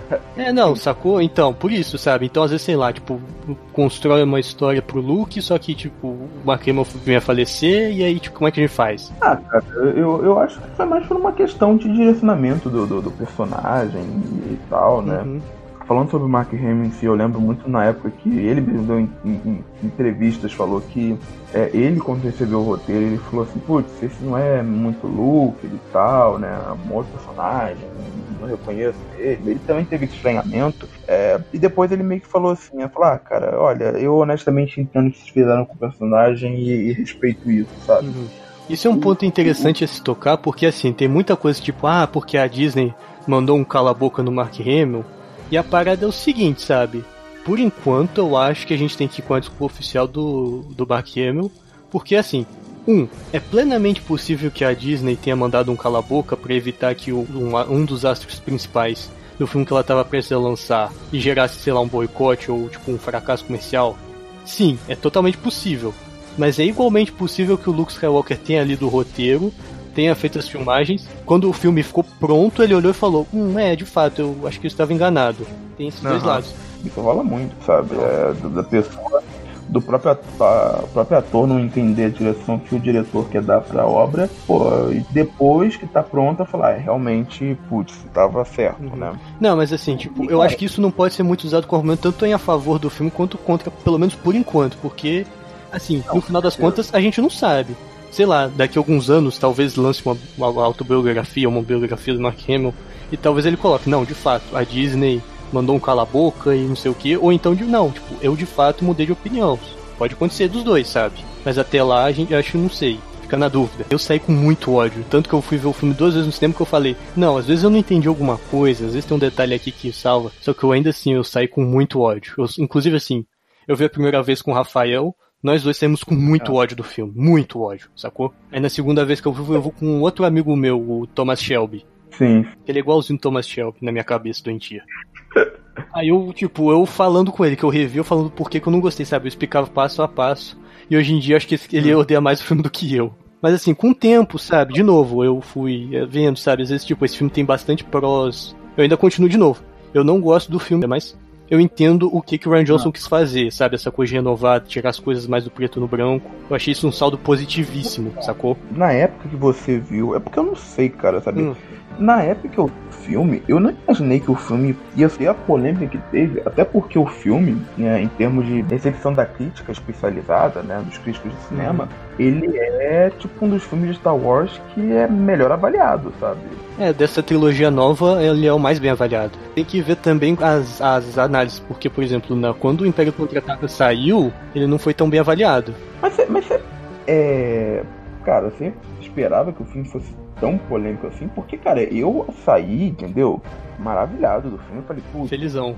Eu entendo porque as pessoas não gostam desse filme, mas eu acho que tem muito mais a ver de uma expectativa do que elas queriam, entendeu? E do, enfim, que isso não foi atendido. É um filme que ele vai para um outro caminho. Não, sim, sem dúvida, sabe? Isso no final das contas eu aceitei, sabe? Eu posso não ter gostado do resultado final, mas ele abraçou um caminho e seguiu. Sim, sim. E as pessoas então o, o Luke Skywalker, tipo, lutando de novo com, com, com sabe, sabe de luz. E, e, essa parada mesmo, assim, da desconstrução do herói, cara, eu acho que é um negócio que as pessoas não estavam muito prontas para aceitar, entendeu?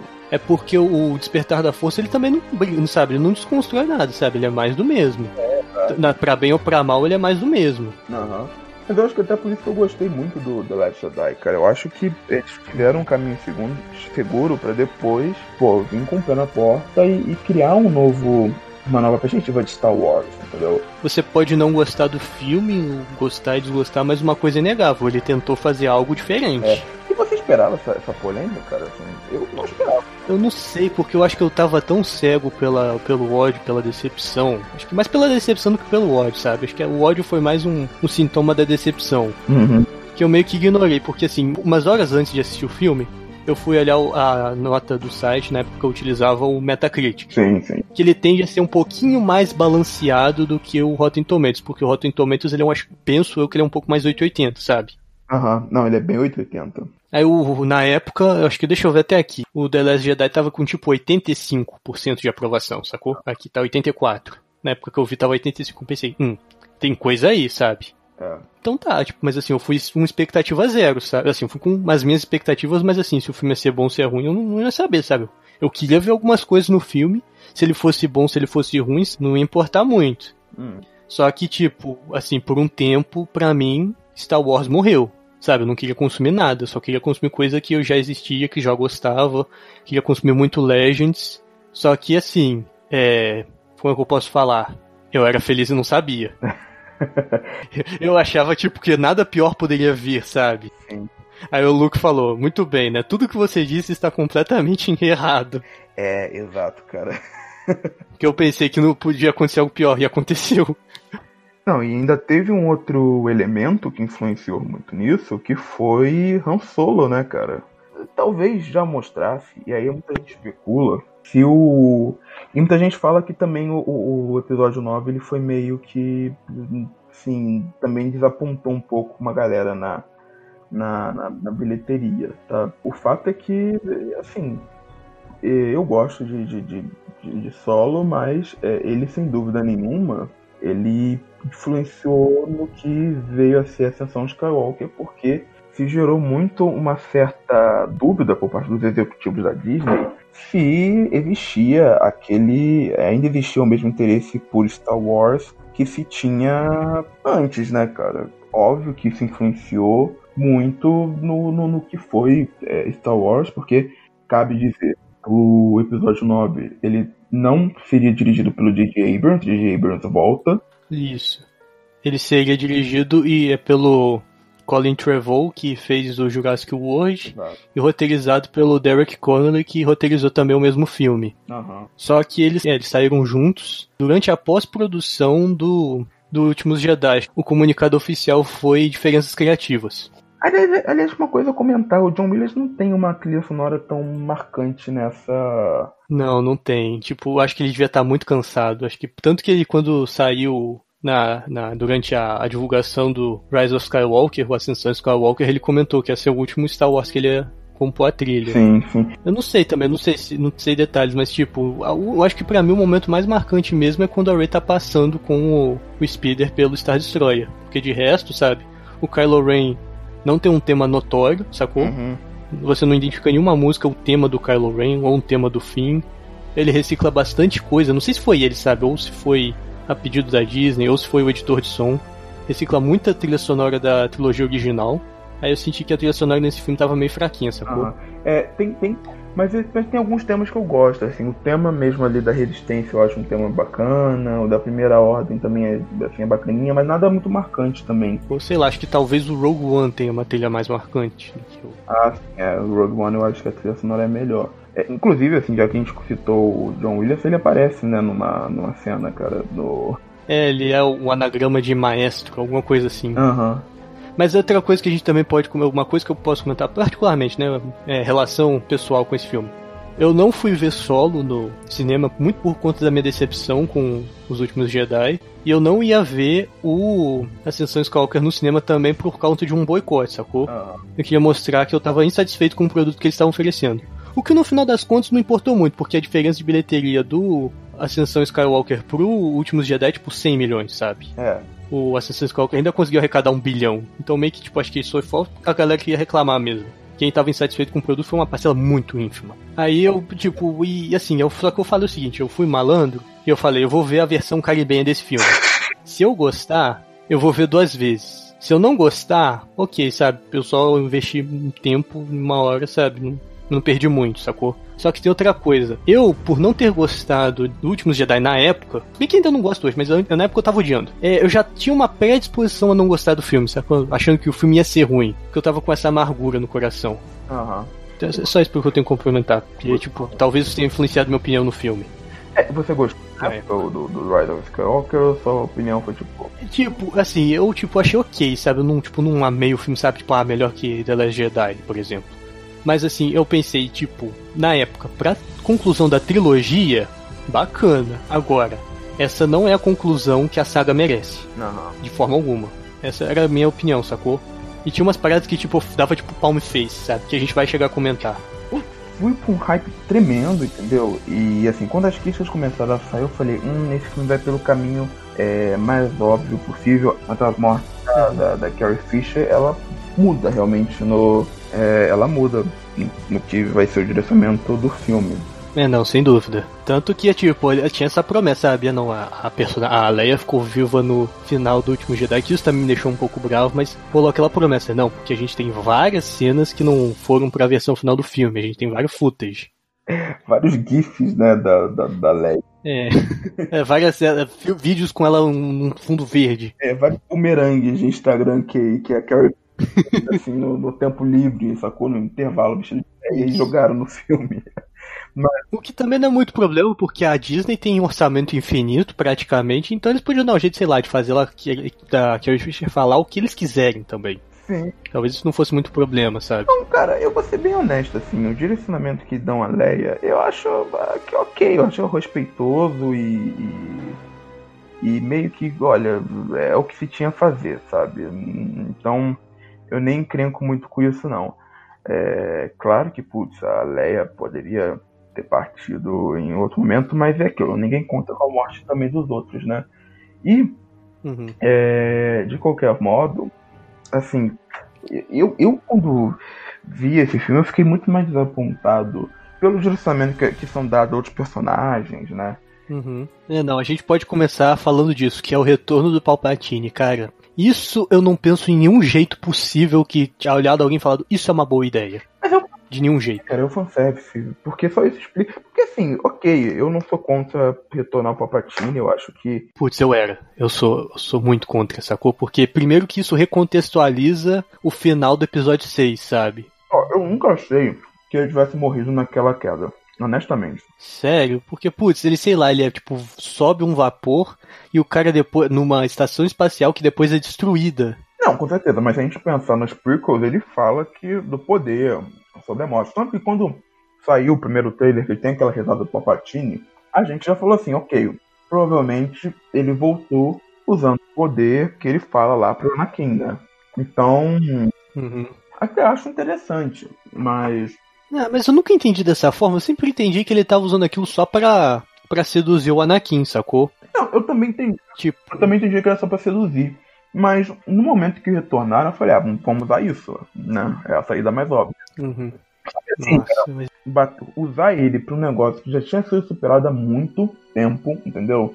Que é os pais da Ray, sabe? Toda essa questão da hereditariedade, que, mano, pelo amor de Deus, simplesmente ninguém, ninguém se importava mais com isso a essa altura do campeonato. E os caras, não, nossa, é, não, tipo, mas assim, quando eu revi o filme, eles falaram, não, assim, quando o Kylo Ren fala no episódio 8 pra Rey, que, ah, seus pais eram sucateiros, sabe, eles não eram ninguém, mas aí chega o Palpatine e explica direito a situação. Aí ele fala, não, eles não quiseram ser ninguém. Então, é tipo, isso deu, entre aspas, uma aliviada. Porque não anula, sacou? Tipo, de fato, seus pais não eram ninguém. Mas o seu avô. É, o seu avô, mano. Mas o seu avô. O que isso também é uma furada, sacou? Porque se você é. Se seu pai é filho de alguém, tipo, sei lá, destacável na sociedade, você é alguém, por padrão. Sim, sim, sim, cara. E. É, cara, convenhamos que, na boa, assim, a inserção do Palpatine ali é muito estranha, porque o filme ele já começa meio que pela metade, cara. É, não, e tipo, se eu não me engano, na época, você conhece Fortnite, certo? Essa gravação que começa o filme, ela teria sido é, mostrada em um evento de Fortnite. Não. E eu acho isso muito errado, sabe? Eu acho que isso é coisa que, tipo, tinha no, na trilogia Pico, que é tipo, é, o que que aconteceu e tal coisa? Não, deixa que explica num quadrinho, sabe? Em outra mídia. Eu acho isso muito errado. É, porque, cara, assim, a primeira frase, é assim, engraçado que eu tava vendo, revendo esse filme, meu irmão, meu irmão, Star Wars, aí a gente falou, ah, começa pela trilogia clássica, viu, adorou, depois vai uhum. os sequels, né? E agora ele tá revendo, tá uhum. tá vendo os prequels. E quando ele viu o episódio, a primeira frase, ele parou, assim, deu pausa no filme e falou, quê? Eu falei, é, é. Ele, mas como? Eu falei, mano, só vai, só aceita, entendeu? É, não, aceita que dói menos, porque esse filme é isso, sacou? Aceita que dói menos. Não, é pior que meu irmão gosta desse filme, cara. Não, não, sim, não, tipo assim, é, tipo, se você tá ouvindo esse programa e você gostou do episódio 9, não entenda que, tipo, a gente não tá querendo te fazer que você não gostou do filme, porque isso é muito errado, é. sabe? Tirar o desprazer de gostar de alguma coisa. Eu já sofri isso. Mas é porque, tipo, era de novo, as nossas expectativas em relação à série. E a gente não tá errado, mas você também não tá errado. Não, exato. É questão de gosto. Porque cinema é uma, uma arte que tá aberta a várias interpretações, existe uma dimensão muito subjetiva.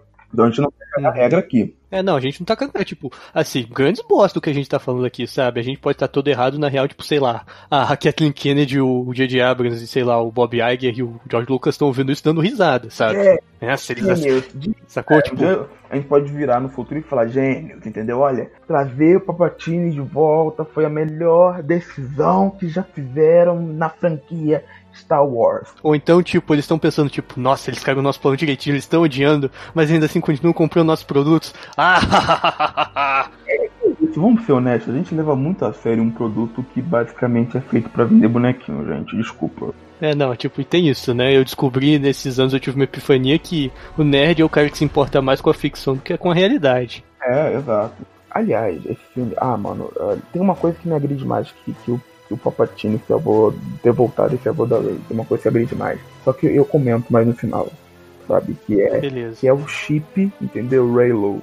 Mano. Não, mas isso daí, esse é uma coisa que o filme ele vai para todas as direções, porque é, de certa forma, nos dois primeiros filmes, existe uma certa conexão entre o Finn com a Rey. Uhum. Porque eles estão ali juntos desde o começo, eles que fogem juntos de Jakku, eles, eles encontram o Han Solo juntos, eles passam por maus bocados juntos.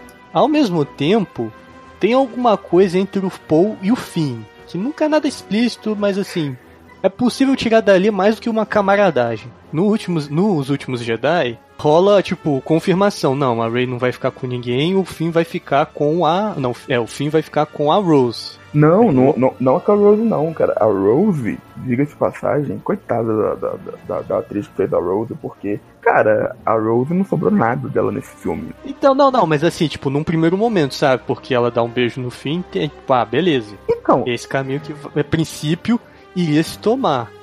Só que nesse filme, assim, é, é chipagem para tudo com é lado, mano. Porque, assim, o fim tem a. Assim, nesse, no, chegando nos filmes, o fim tem a possibilidade com a Ray, com o Paul, com a Rose e com a ex-Stormtrooper. É, exato, exato. O, o, mais engraçado, cara, é que assim, eles, eles fazem umas coisas, porque beleza, vamos, vamos começar pelo, pelo básico, que é a história, cara. Que a primeira, a primeira, assim, primeira cena, né? que é os uhum. letreiros, tipo, a primeira mensagem é Palpatine está de volta. E tipo assim. Porque sim. Porque, porque sim, sim, porque sim. Porque ele, eles não te contextualizam, eles falam assim, ó, captaram uma risada do Palpatine, uma mensagem de voz do Palpatine pelo universo, uma transmissão, e o Kylo Isso. Ray, ele tá caçando Palpatine. Isso. Porque também, porque sim. Porque, porque não sim. tem nenhum motivo pro, pro Kylo Ren querer matar o Palpatine, sabe? Não, eu nem lembro se ele quer matar o Palpatine. Eu acho que ele só tá, tipo assim, ouviram, entendeu? E os rebeldes, os rebeldes, né, resistência, é, é, é a mesma coisa, basicamente, praticamente. E aí, velho, tipo, já começa, entendeu? A, a cena de abertura, a cena que mostra o Rey encontrando o templo do Sith, né? Eu acho, eu acho ela muito boa, assim, toda a parte do, do tempo do Sith em, em termos de design, eu acho assim muito bacana, porque ah, mas é muito rápido, nada nem contexto, sabe? É como se a gente pegasse, tipo, o finalzinho da batalha, porque já você quando, tipo, corta pra, pra você ver, ver os campos abertos, já tá um monte de soldado no chão. Sim, sim, sim. Então, é, só mostra mesmo no início e no clímax, né? E, mas, é, mas é legal que você sente ali que tem, tem assim, um, um, um cuidado de quem gosta de Star Wars mesmo, entendeu? E, e aquilo uhum. soa como, como Star Wars. Soa muito negócio que, assim, que tiraram do universo estendido. Assim como o, o templo do Sith, né? O santuário do Sith, não lembro lá, o lugar que o Luke tá escondido, né? Ele, eu também gosto. É, não, também os, a questão dos holocrons, é... que era uma coisa bem exclusiva do universo expandido, aqui apareceu pela primeira vez em um filme. Sim, sim, é verdade, é verdade. A aparição do Palpatine, cara, assim, a presença de tela dele, eu acho muito bem feita. Porque parece uma é uma sequência assim que ela meio que parece cena de terror, sabe? Não, é assim, total, sabe? Ela ficou piscando toda hora, você não consegue ver direito o rosto do Palpatoso. É, é, e ele tá moribundo, cara, o Palpatine. Nossa, ele tá moribundo. Sobre. a gente tem que comentar, inclusive, um outro plot twist, né, cara? Que é. Que é? Que é o Palpatine ele fala, né? Eu era a voz em todas as suas cabeças, né? Ah, não, mas isso daí, cara, é um tapa-buraco muito conveniente. E, e, também não só isso, mas a fantástica fábrica de Supremos Líderes Snokes então, também. Isso que isso que eu falar, porque vira assim, dá uma virada. E tipo, tem. um, tanque com vários clones, entendeu? E, tem vários. Uhum. Então, cara, o Palpatine, mano. o Palpatine é um mestre do crime, entendeu? Porque o cara criou um assim, plano, entendeu? para reestruturar o Império a partir da Primeira Ordem. Era ele o tempo todo, entendeu? Não, não, não, não, não. E o mais interessante, tá? É, ele deixou um monte de cruzador espacial enterrado no planeta, cara. Um monte. Você fala, mano, o cara é um gênio do quê? Tudo bem, assim, o Palpatine, ele sempre foi um cara muito do malandro em engambelar as pessoas. Isso aí eu não, não discordo, não, porque. Ah, com certeza. Porra, não, o porra. e, e, ou, ou os, os Jedi que são muito burros também, né? porque pela madrugada. Eu, eu tô achando. Ou, não, na verdade pode ser os dois. Os Jedi podem ser muito burros e o Palpatine ser um mestre do planejamento. É, exato, né? Chupa Batman. Preparo. É, chupa Batman. Mas outra coisa também que eu acho que complica o retorno do Palpatine, porque assim, dado o contexto dos, dos três primeiros filmes, o Palpatine ele era o grande vilão. Uhum. Agora, nessa trilogia sequel, nos últimos Jedi, estabelece que o grande vilão do filme final vai ser o Kylo Ren, porque a Rey chama pra ele pro lado da força, ele se recusa aí. O Luke já tinha desistido dele há muito tempo. E finalmente, mas não menos importante, a Leia fala que meu filho se foi há muito tempo. Sim, sim. É, então meio que isso abraça, porque assim, o confronto final não seria, por exemplo, sei lá, Luke contra Snoke e depois é, Rey contra Kylo Ren. Seria a Rey contra o Kylo Ren para acabar com isso tudo. É, o, o, que eu, o que eu acredito, assim, honestamente, é que você também trouxe o Palpatine de volta por um outro motivo, que é justamente fazer o caminho de redação do Kylo Ren. É, nossa senhora. Isso daí também é o, é o Darth Vader da nova geração. Puta que é... me pariu. Mas, cara, então, aí, aí eu vou ter que defender o J.J. Abrams e o Chris Terrio, porque antes de entrar na sala de cinema, tipo, momento, minutos antes mesmo, e aliás foi legal, assim, eu tenho que comentar, né, cara, porque eu sou desses netos fica hypado, tem que ir na, na pré-estreia, tipo, meia-noite, não pode esperar oito horas pra ir numa sessão, entendeu? Mais vazia, mais tranquila, mas não, tá lá, entendeu? Aí vai do, pô, e, ah, eu fiz isso até com Capitão Marvel, meu Deus do céu, que desgraça. Mas eu, eu, lembro que tava falando com meus amigos assim, cara, o Kylo Ren, eu tô sentindo que eles não vão ter coragem de levar o, o personagem até as últimas consequências, entendeu? Eu acho que eles vão arregar. E eles fizeram isso. Só que, assim, por incrível que pareça, a melhor coisa desse filme é o Kylo Ren, é a jornada dele. Eu acho que, no final das contas, se tivessem contado a história pela perspectiva do Kylo Ren, se esse fosse um filme sobre Kylo Ren, eu acho que ele seria um bom filme. Eu acho que ele seria um desfecho muito melhor do que o Rise of Skywalker foi. Sem dúvida. Não, e tem outra coisa também que, assim, beleza, sabe? É uma história interessante. Só que, assim, eu sou da velha guarda. Essa história eu já vi. É, é. Uma outra coisa também, eu acho que um pouco disso da redenção do Kylo Ren, por mais que ela seja bem executada, ela é muito contraditória com o que o próprio J.J. Abrams apresentou no Despertar da Força. Porque também o Han Solo vai chamar ele hesita por um breve momento, só que ele abraça o lado sombrio, ele resolve matar o pai dele. Cara, mas então eu, eu, eu nem sei se, se contradiz tanto, porque novamente, quando. E, e, é um detalhe muito sutil, quando ele mata o Han Solo, ele meio que chora, né? Tanto que o Han Solo ele dá uma limpada, assim, na última coisa que o Han Solo faz antes de desfalecer morto, né? É limpar a lágrima que tá caindo do olho dele. Então eu acho que sempre foi um, um conflito do Kylo Ren, assim. Ele nunca foi seguro sobre o caminho que ele queria tomar. Até o The Last Jedi, entendeu? Que é o então. ele tomando esse esse esse, esse caminho, né? Mas uhum. é, você falou dessa questão que essa história eu já vi. Rapaz, é impressionante como esse filme, ele não, é, não chega tanto como foi o episódio 7. Mas é impressionante como ele tem quase todas as mesmas batidas do episódio 6. Eu falei, mano, DJ, pelo amor de Deus, cara, paga um paciente roteirista assim. É sério, cara, sabe? Falando no JJ também, existe essa coisa de que o filme ele tenta toda hora anular o que foi proposto nos últimos Jedi tudo por conta assim dessa polarização, sabe? Teve muita gente que odiou o filme, mas teve muita gente que gostou. Aí a gente fica essa dúvida. Será que foi um desejo do próprio JJ? Ou será que a Disney falou, não, você tem carta branca para poder recontar retroativamente o que aconteceu? Tem um outro ponto também, né? A gente tá falando disso, mas o Star Wars Rise of Skywalker foi lançado no mesmo ano que um filminho aí também da Disney chamado Avengers Endgame. Então, Sim. É, eu te meto. Exato. então, assim, é, é, óbvio que eles olharam para Star Wars e falaram: olha, Star Wars está sendo muito mais divisível que os filmes da Marvel e é uma franquia muito mais amada. Sem dúvida. Então, algo de errado não está certo. E, e aí eu acho que eles foram muito nisso, né? Mas eu acho que o fato é que, cara, a Disney. É, putz, a Disney ela, ela é uma empresa é, capitalista por excelência. Então, como várias dessas empresas, eles meio que não, não se furtam de abrir mão de pô, fazer é, dinheiro, sacou? Né, interferindo no, no, produto artístico. Mas o problema é que isso Sim. geralmente tá cagada, né? E eu acho que nesse caso específico ficou muito ruim, cara, porque a impressão que eu tenho sobre o Ascensão de Skywalker é que ele é um filme muito formulaico, entendeu? O que se espera da conclusão de uma trilogia como Star Wars. Os dois momentos que eu realmente me senti assim emocionado, né? Um muito mais pela questão fora de tela do que necessariamente do que estava na tela, foram primeiro a cena que o Kylo Ren ele encontra, né, o Han Solo, que ele encontra entre aspas, e a cena que mostra o a Leia treinando com o Luke, né, em flashback. Isso eu achei muito bacana. Porque o de resto, cara, assim, é um filme que eu vi assim totalmente apático. Ele não tem sequências de ação que são empolgantes, não tem. Ah, não, o começo é legal, vai. Que é a primeira vez que a gente vê o, o Paul, o Finn e a Ray juntos. Ah, cara, meio que. Eu não sei, cara. Sabe, eu acho. Não, assim, é legal, não é incrível, sacou? Mas assim, traz aquele espírito de Star Wars de aventura. Mas é muito pelo, pelos atores, né? Pelo carisma.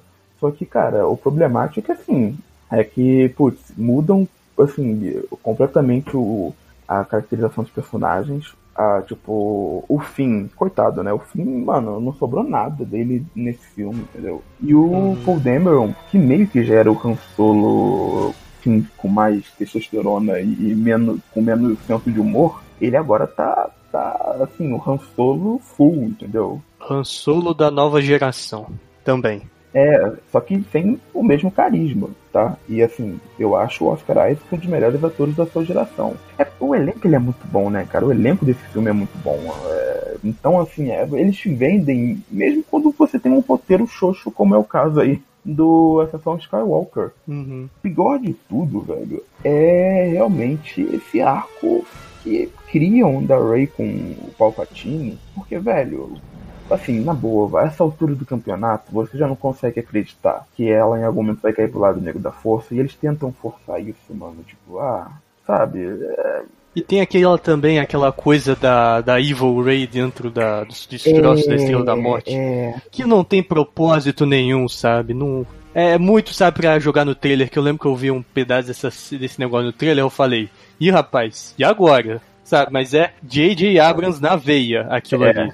E ela é com. Não, mas na boa, você olha pra Daisy Ridley, você consegue acreditar que aquela mulher é tudo. Menos que ela seja uma, uma, uma, uma vilã. Na boa. É, por enquanto. Entrega essa mulher na mão do Tarantino pra ela ver que ela faz um estrago. Não, é tudo bem, mas aí Tarantino é, é, assim, é, são outros 500. Mas enfim, sabe, não acredito, o arco já foi concluído. E, e, tem um negócio que me incomoda muito naquela sequência que eles estão num outro planeta de areia genérico. Caramba, quanto planeta de areia genérico, né? É. Tem nesse, nessa franquia. Que é onde, inclusive, eles encontram o nosso querido Lando, né? E aí. É. O Lando é legal também.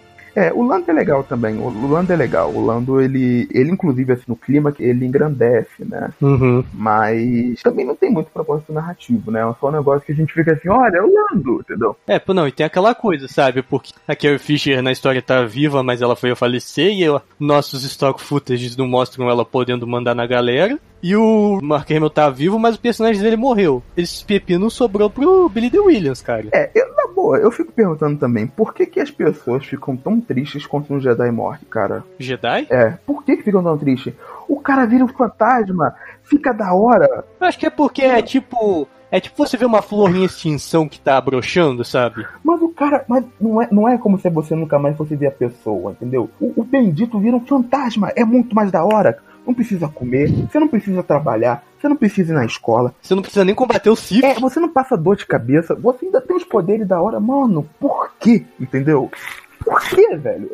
Eu acho que é porque a galera, no fundo, no fundo, quer que o cara vê o cara manuseando sabe de luz. Ah, mas faça-me o favor, o cara consegue controlar a força, ele pode fazer isso muito bem usando a força. É, não, se bem que nesse filme é estabelecido que um Jedi pode segurar objetos, que ah, nunca tinha acontecido é antes. É verdade, tem isso também. Cara, tipo, isso é muito falar, sabe? É tipo, enfim, a hipocrisia, o cachorrinho. Dá, e, e, convenhamos que assim, eu concordo que, putz, pelo, pelo arco do Luke não dava para você usar ele de outra forma, mas você podia ter usado a presença de tela dele de uma maneira muito mais inteligente e pertinente, né, cara? Não é colocar o cara pra fazer, tipo, uhum. uma cena que, que contra, contradiz o que foi feito com o personagem dele no, no filme anterior. Uhum. Nossa, isso tem muito, sabe, cara, é de birra. Eu não sei se é entre a Disney e o Ryan Johnson, ou se é o JJ com o Ryan Johnson, a gente não, no momento a gente não sabe, é claro, mas, cara... Eu acho que é os dois. É os dois. Mas, nossa, mano, isso, sabe, é tipo... É querer apagar o Últimos Jedi na cara dura, sabe? E agir como se nada tivesse acontecido. É, mas eu tenho para mim que eu não sei, eu sinto que nesse filme tem algumas indefinições do como que eles, que eles querem dar pros personagens, sabe? Porque uhum. é, por exemplo, essa, essa coisa do Pink Ray, né? Tem, uhum. tem uma cena que eles estão é, na areia movetiça, né? E o Finn tá achando que eles vão morrer. Aí o Finn grita assim: Ray, eu tenho uma coisa pra te falar, eu! Aí é. cai, só que na verdade eles caem dentro aí do cai. túnel. Aí... aí quando aí, então o que, que você tinha pra me falar? Não, depois eu te conto. Ainda chega o Paul e fala, quando eu estiver longe.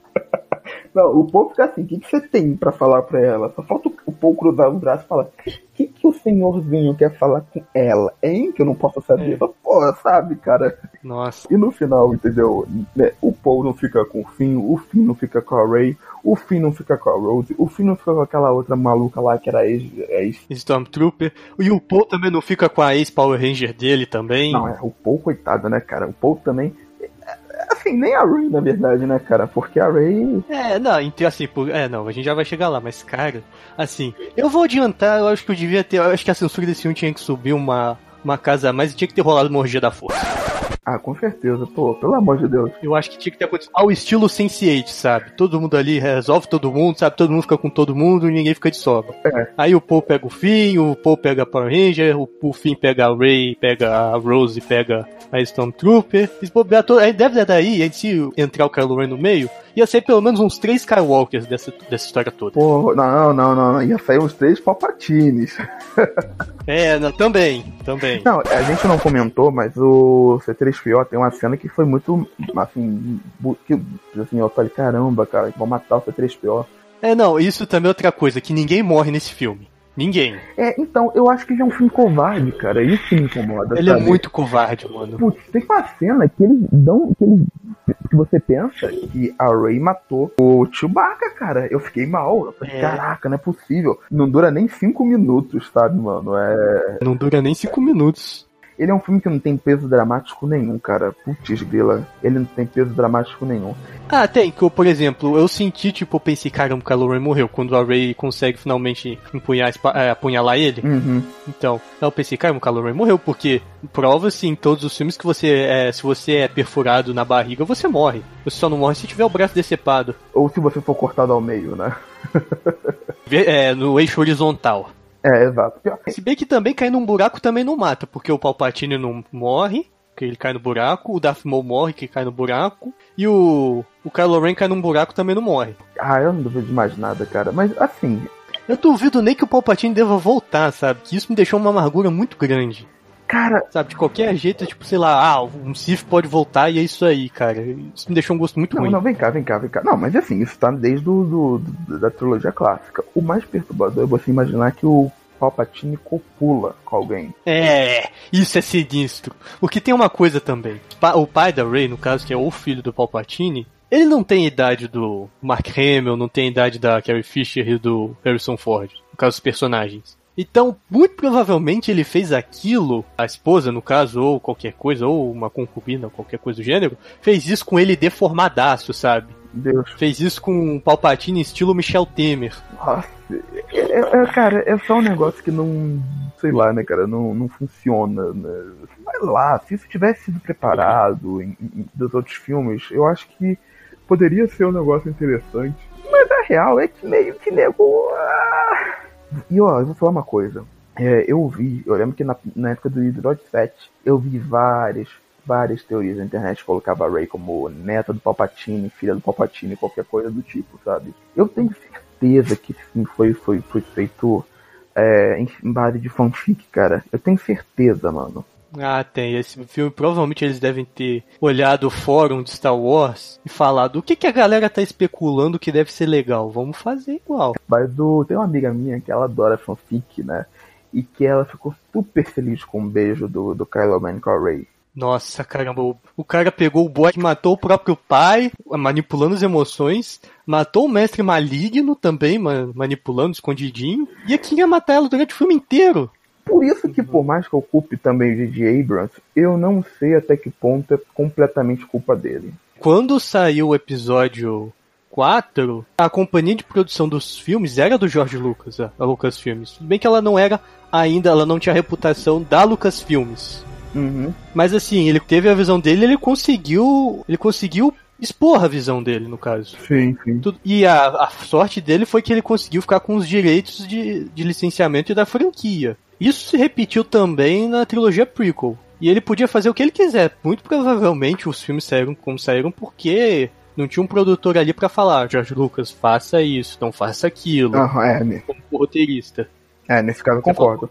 E outra coisa também, se sei lá, a Fox olhasse, falar, olhasse pro resultado final e falasse, eu não vou distribuir isso daí não. Ele, beleza, vou, sei lá, vou pra Warner, vou pra Universal, vou pra Disney, quem sabe. No final da. Porque assim, tipo, o George Lucas ele podia ser o diretor do filme, mas ele também era o dono da propriedade intelectual, ele era dono da companhia e ele era o dono da companhia de efeitos especiais. Então a palavra dele era a palavra final. Quando ele resolve vender a Lucasfilmes para a Disney, a Lucasfilm deixa de ser uma companhia independente e passa a ser uma subsidiária. Então a palavra final não é da Lucasfilm, é da Disney. Uhum. Se, a, se a Disney olha e fala, a gente não vai distribuir esse filme, eles não vão distribuir. Aí troca, troca roteirista, troca diretor, troca ator, vai trocando todo mundo. É, o, o, o, mais engraçado, assim, disso tudo, cara, pra mim, é, é assim, esse é muito produto de, de, de, de produtor, sabe? Sim eu acho que no final das contas, o que faz com que ele foi para mim um filme meio frio, assim, com o qual eu não consigo me, me envolver muito emocionalmente, tá por conta disso, sabe? Ele é um filme meio, meio gélido. O que me frustra é que ele poderia ser um filme muito bom. E sei lá, cara, assim, você já fez, já tomou o caminho, segue com ele até o final. Uhum. Não volta esse caminho, não tenta desfazer esse caminho para seguir outro. Abraça sabe? É. Não foi assim também. O Últimos Jedi não foi tipo, ah, o Ryan Johnson fez num quartinho escondido e a Kathleen Kennedy só, tipo, dava assim e não vê. Não, ela acompanhou a produção. Ela provou que foi feito ali. Não, exato, cara. Porque provavelmente eles tentaram ganhar o fã que não tinha gostado né, dessa nova trilogia ao mesmo tempo que agradavam os fãs que tinham gostado. E eu acho que no final das contas o resultado não consegue ser nenhuma coisa nem outra. Então eu, eu, só, eu só consigo ter meio. Assim, só, consigo ter um sentimento de frustração, porque poderia ser um filme muito bom, tá? Ah, cara, eu não sei, eu não tenho realmente muita coisa para comentar sobre esse filme, além de ele ser uma decepção tremenda. Ah, ah, tem, tem uhum. a morte da, da, da Leia, né, cara? O que, que você quer comentar? Se acha que eles resolveram bem a questão? Ah, putz, eu acho que não, desse jeito não tinha escapatória, sacou? Provavelmente, assim, o stock footage da, da Leia limitou bastante o roteiro do filme. Aham. Uhum. E assim, era inevitável que ela ia morrer nesse filme, porque se ela não morreu no, no episódio 8, ela teria que morrer no episódio 9. Aham, é, é verdade. Eu acho até que eles resolveram bem a, a questão no final, no final de tudo. Ah, mas tem um negócio que me incomoda, cara. Ah. Ray Skywalker. É, é, não. É tipo, isso também é uma coisa, né? É. é você é quem? É, ah, eu sou Ray. Ray do que? Ah, vai pra puta que te pariu, mano. Caraca, mano. Eu, eu, putz, grila, velho. Não, é aí você pensar, por que que a Ray... Acho que eu vou, acho que eu vou, a minha intro desse programa vai ser, eu sou o general, porque nesse filme todo mundo acaba virando general, do nada. acho que vai ser, o meu, meu nome vai ser General Honey Skywalker. Cara, isso é terrível. Primeiro que assim, uh, convenhamos que a coisa que o Luke mais odiava na vida era aquele raio daquele planeta né, de Tatooine, que não tinha nada, entendeu, cara? Isso, é. E a, Rey... e a resolve enterrar o sabre de luzes dele lá, vai, vai tomar no Putz, cu. grila, mano. É... Sendo que a Rey nunca pisou naquele planeta, sabe? Pelo menos não naquela casa. Ela pisou no planeta quando ela foi resgatar o Han Solo. Mas ela não sabia, não fazia ideia do que, que era aquilo ali. Não, exato, exato. E Cara, sei lá, tivesse enterrado em Avin 4. Mano, eu, eu, eu sei lá, pelo menos colocasse, colocasse em um lugar digno, entendeu? Pô, é assim, digamos por exemplo, não estou falando mal do lugar, entendeu? Mas digamos assim, que eu nascesse em. Não, a gente vai dar treta, deixa quieto. Mas... Você nascesse no Acre. Não, não, que isso, Acre é maneiro. Eu ia falar nascesse em João, São João de Meriti. Mas essa parte a gente corta. Mas o. Sabe, cara, eu, eu, não é porque eu nasci lá que eu quero morrer lá, entendeu? Eu não tenho essa. Eu quero ser enterrado lá também, é, É. E, cara, e aí vem um detalhe que eu acho que as pessoas não se ligaram, porque a Rey, ela é uma Palpatine. A hereditariedade do Skywalker acabou. Até o gente saiba, né? É mais ou menos, porque tem essa, nessa cena a Rey coloca a mãozinha na barriga. Nossa, não, não, não, não, não, não, não, não, não, não, não, não, não, não. Então talvez o boy lixo, o calorento. Com um beijo, com um beijo, pelo amor de Deus. Não, não, mas ué, mas a, a, a Steam Skywalker não engravidou do nada? É, apesar que assim, é, ela diz que foi do nada, né? Ela diz. É, não, assim, oficialmente foi do nada. Sei lá, se fosse no Brasil, acho que a Anakin Skywalker seria filho do Boto cor-de-rosa. Não, seria, seria filho do Catra, entendeu? É. é isso até é um, um, ponto que eu acho que a gente tem que, que levar em conta, porque esse é um filme que ele hoje em dia é muito palquisto. Eu acho que entre os fãs antigos de Star Wars, assim, eu acho que a unanimidade é que eles não gostam muito dessa nova trilogia, sabe? Pelo menos é o que eu percebo, uhum. porque posso estar enganado, até porque não existe uma pesquisa, né, enfim, acadêmica pra gente saber isso. Como eu estava falando, eu revi, né, esses filmes com o meu irmão. E, Sim. cara, ele gostou de todos os filmes. Ele acha o The Last Jedi um dos melhores filmes da franquia, né? De uhum. todos que ele viu. Ele acha que depois do, do Império Contra-Ataque, o The Last Jedi é o melhor, sabe, pra ele. E ele gosta bastante do Ascensão Skywalker. Então, talvez por ter sido é, o filme Star Wars que ele começou a ver, ele cria um, uma sensação, um, um, certo sentimento que nós temos hoje com a trilogia dos prequels, né? Sim. Porque eu acho que, assim, e aí o tempo ele é realmente o melhor aliado pra gente ponderar as coisas, porque, cara, eu lembro que muito fã falava, nossa, porque Star Wars foi estragado pelos prequels. E meio que antes mesmo de, surgir essa, essa trilogia nova, isso já não era um discurso assim que colava, porque enfim, né, cara? Porque a geração que cresceu assistindo os prequels, a gente incluso, cresceu. É, exato. A gente cresceu muito vendo. vendo. É, pô, o primeiro filme que eu vi foi o episódio 1, né? E o contato que é. eu tive com Star Wars foi na época que tinha o desenho lá, né? O Clone Wars. Sim, então. Eu me reinteressei por Star Wars, cara, foi no período de 2007, que foi quando a série completou 30 anos. Uhum. E nesse período, assim, tinha muito produto dos prequels e eu consumia tudo, sabe? Pra mim, sacou? Que eu não tinha também capacidade, eu tinha 9 anos. Eu não tinha capacidade para julgar uma obra boa ou ruim. Eu tava querendo só consumir coisas legais. É, eu também. Eu comecei a gostar de Star Wars por causa disso. Não. E, por, óbvio, né? Por causa, por causa do desenho, o Cartoon Network exibia toda hora os filmes de Star Wars e eu vi tudo lá, uhum. sabe? Então, é, de certo modo, eu defendo. A, a, assim, eu gosto da maioria, tá? Não gosto do episódio 9. Mas a existência do episódio 7, principalmente do episódio 8, para mim, eles. Vale a pena o a existência dessa trilogia. O fim foi uma bosta, né? E, mas aí o J.J. Abrams ele é especialista em cagar o fim de tudo que ele faz. Fãs de Lost que, que, que me digam. Eu já vi algumas pessoas reclamando do final da, do Alias também, mas eu nunca vi Alias, então não, não posso dizer. Mas o, o ponto, a gente tem que, tem que se desprender, porque no final das contas, sei lá, os filmes estão aí, né, cara, e ele existe. É. E a longo prazo também, isso talvez não importe muito, porque se era para ser essa, esse filme era para ser a conclusão dos Skywalkers, então, em teoria, claro que tudo pode mudar, mas em teoria a gente vai ver novos personagens e o, o impacto dessa série, desse final, provavelmente vai ser muito mínimo, eu acho. Sim, sim. E eu, eu adoro os personagens novos, sabe? O Finn, o Dameron, a Rey, independente do que aconteceu com eles, né? Você acha que no futuro não tão distante, né? Não tão distante eu não colocaria, mas num futuro, assim, em algum momento a gente vai ter um, novos filmes da saga principal. Eu acho que sim, porque a Disney não pagou 4 bilhões para fazer três filmes, né? no caso cinco filmes. e vender boneco, sabe? Conseguir uma licença. Eu acho que eles vão explorar isso porque essa propriedade intelectual vale muito, principalmente para multimídia. Se não for a que mais vale, sacou? Agora a questão é, nós queremos. não, a gente quer, eu quero. Eu não quero que fique só nisso. A gente sempre quer mais. Por pior que assim, por pior que seja, assim, pelo menos existe, sabe? Sim, sim, sim. Não, é, com certeza. É aquilo que eu falei. Eu defendo a existência desse filme. Eu espero que no próximo, né, numa próxima trilogia a Disney contrate um diretor e deixe ele até o final, né? Ou pelo menos fica como plano inicial. Ah, mas é pouco provável, porque, de novo, é o maior conglomerado de entretenimento do mundo. Ah, muito... eu acho que a conclusão é o seguinte, entendeu? Que a gente chega. Matem um rato. É isso, gente. Não, ou então, um rato, vem essa propriedade pra Warner, talvez. Bem que a Warner não tá muito bem, não.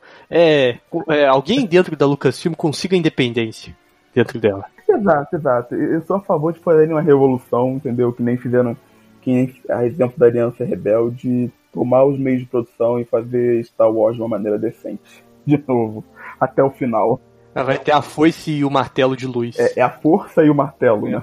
martelo. Exato. E é isso, cara. Acho que a gente pode se despedir, né? Pode se despedir. Foi divertido gravar esse programa. Se um dia eu voltar a falar Star Wars, te chamarei sem dúvida nenhuma. Ah, se um dia eu voltar a falar de Star Wars, eu espero que seja sem o DJ Abrams. um abraço, gente. Tudo de bom. Até, até mais. mais.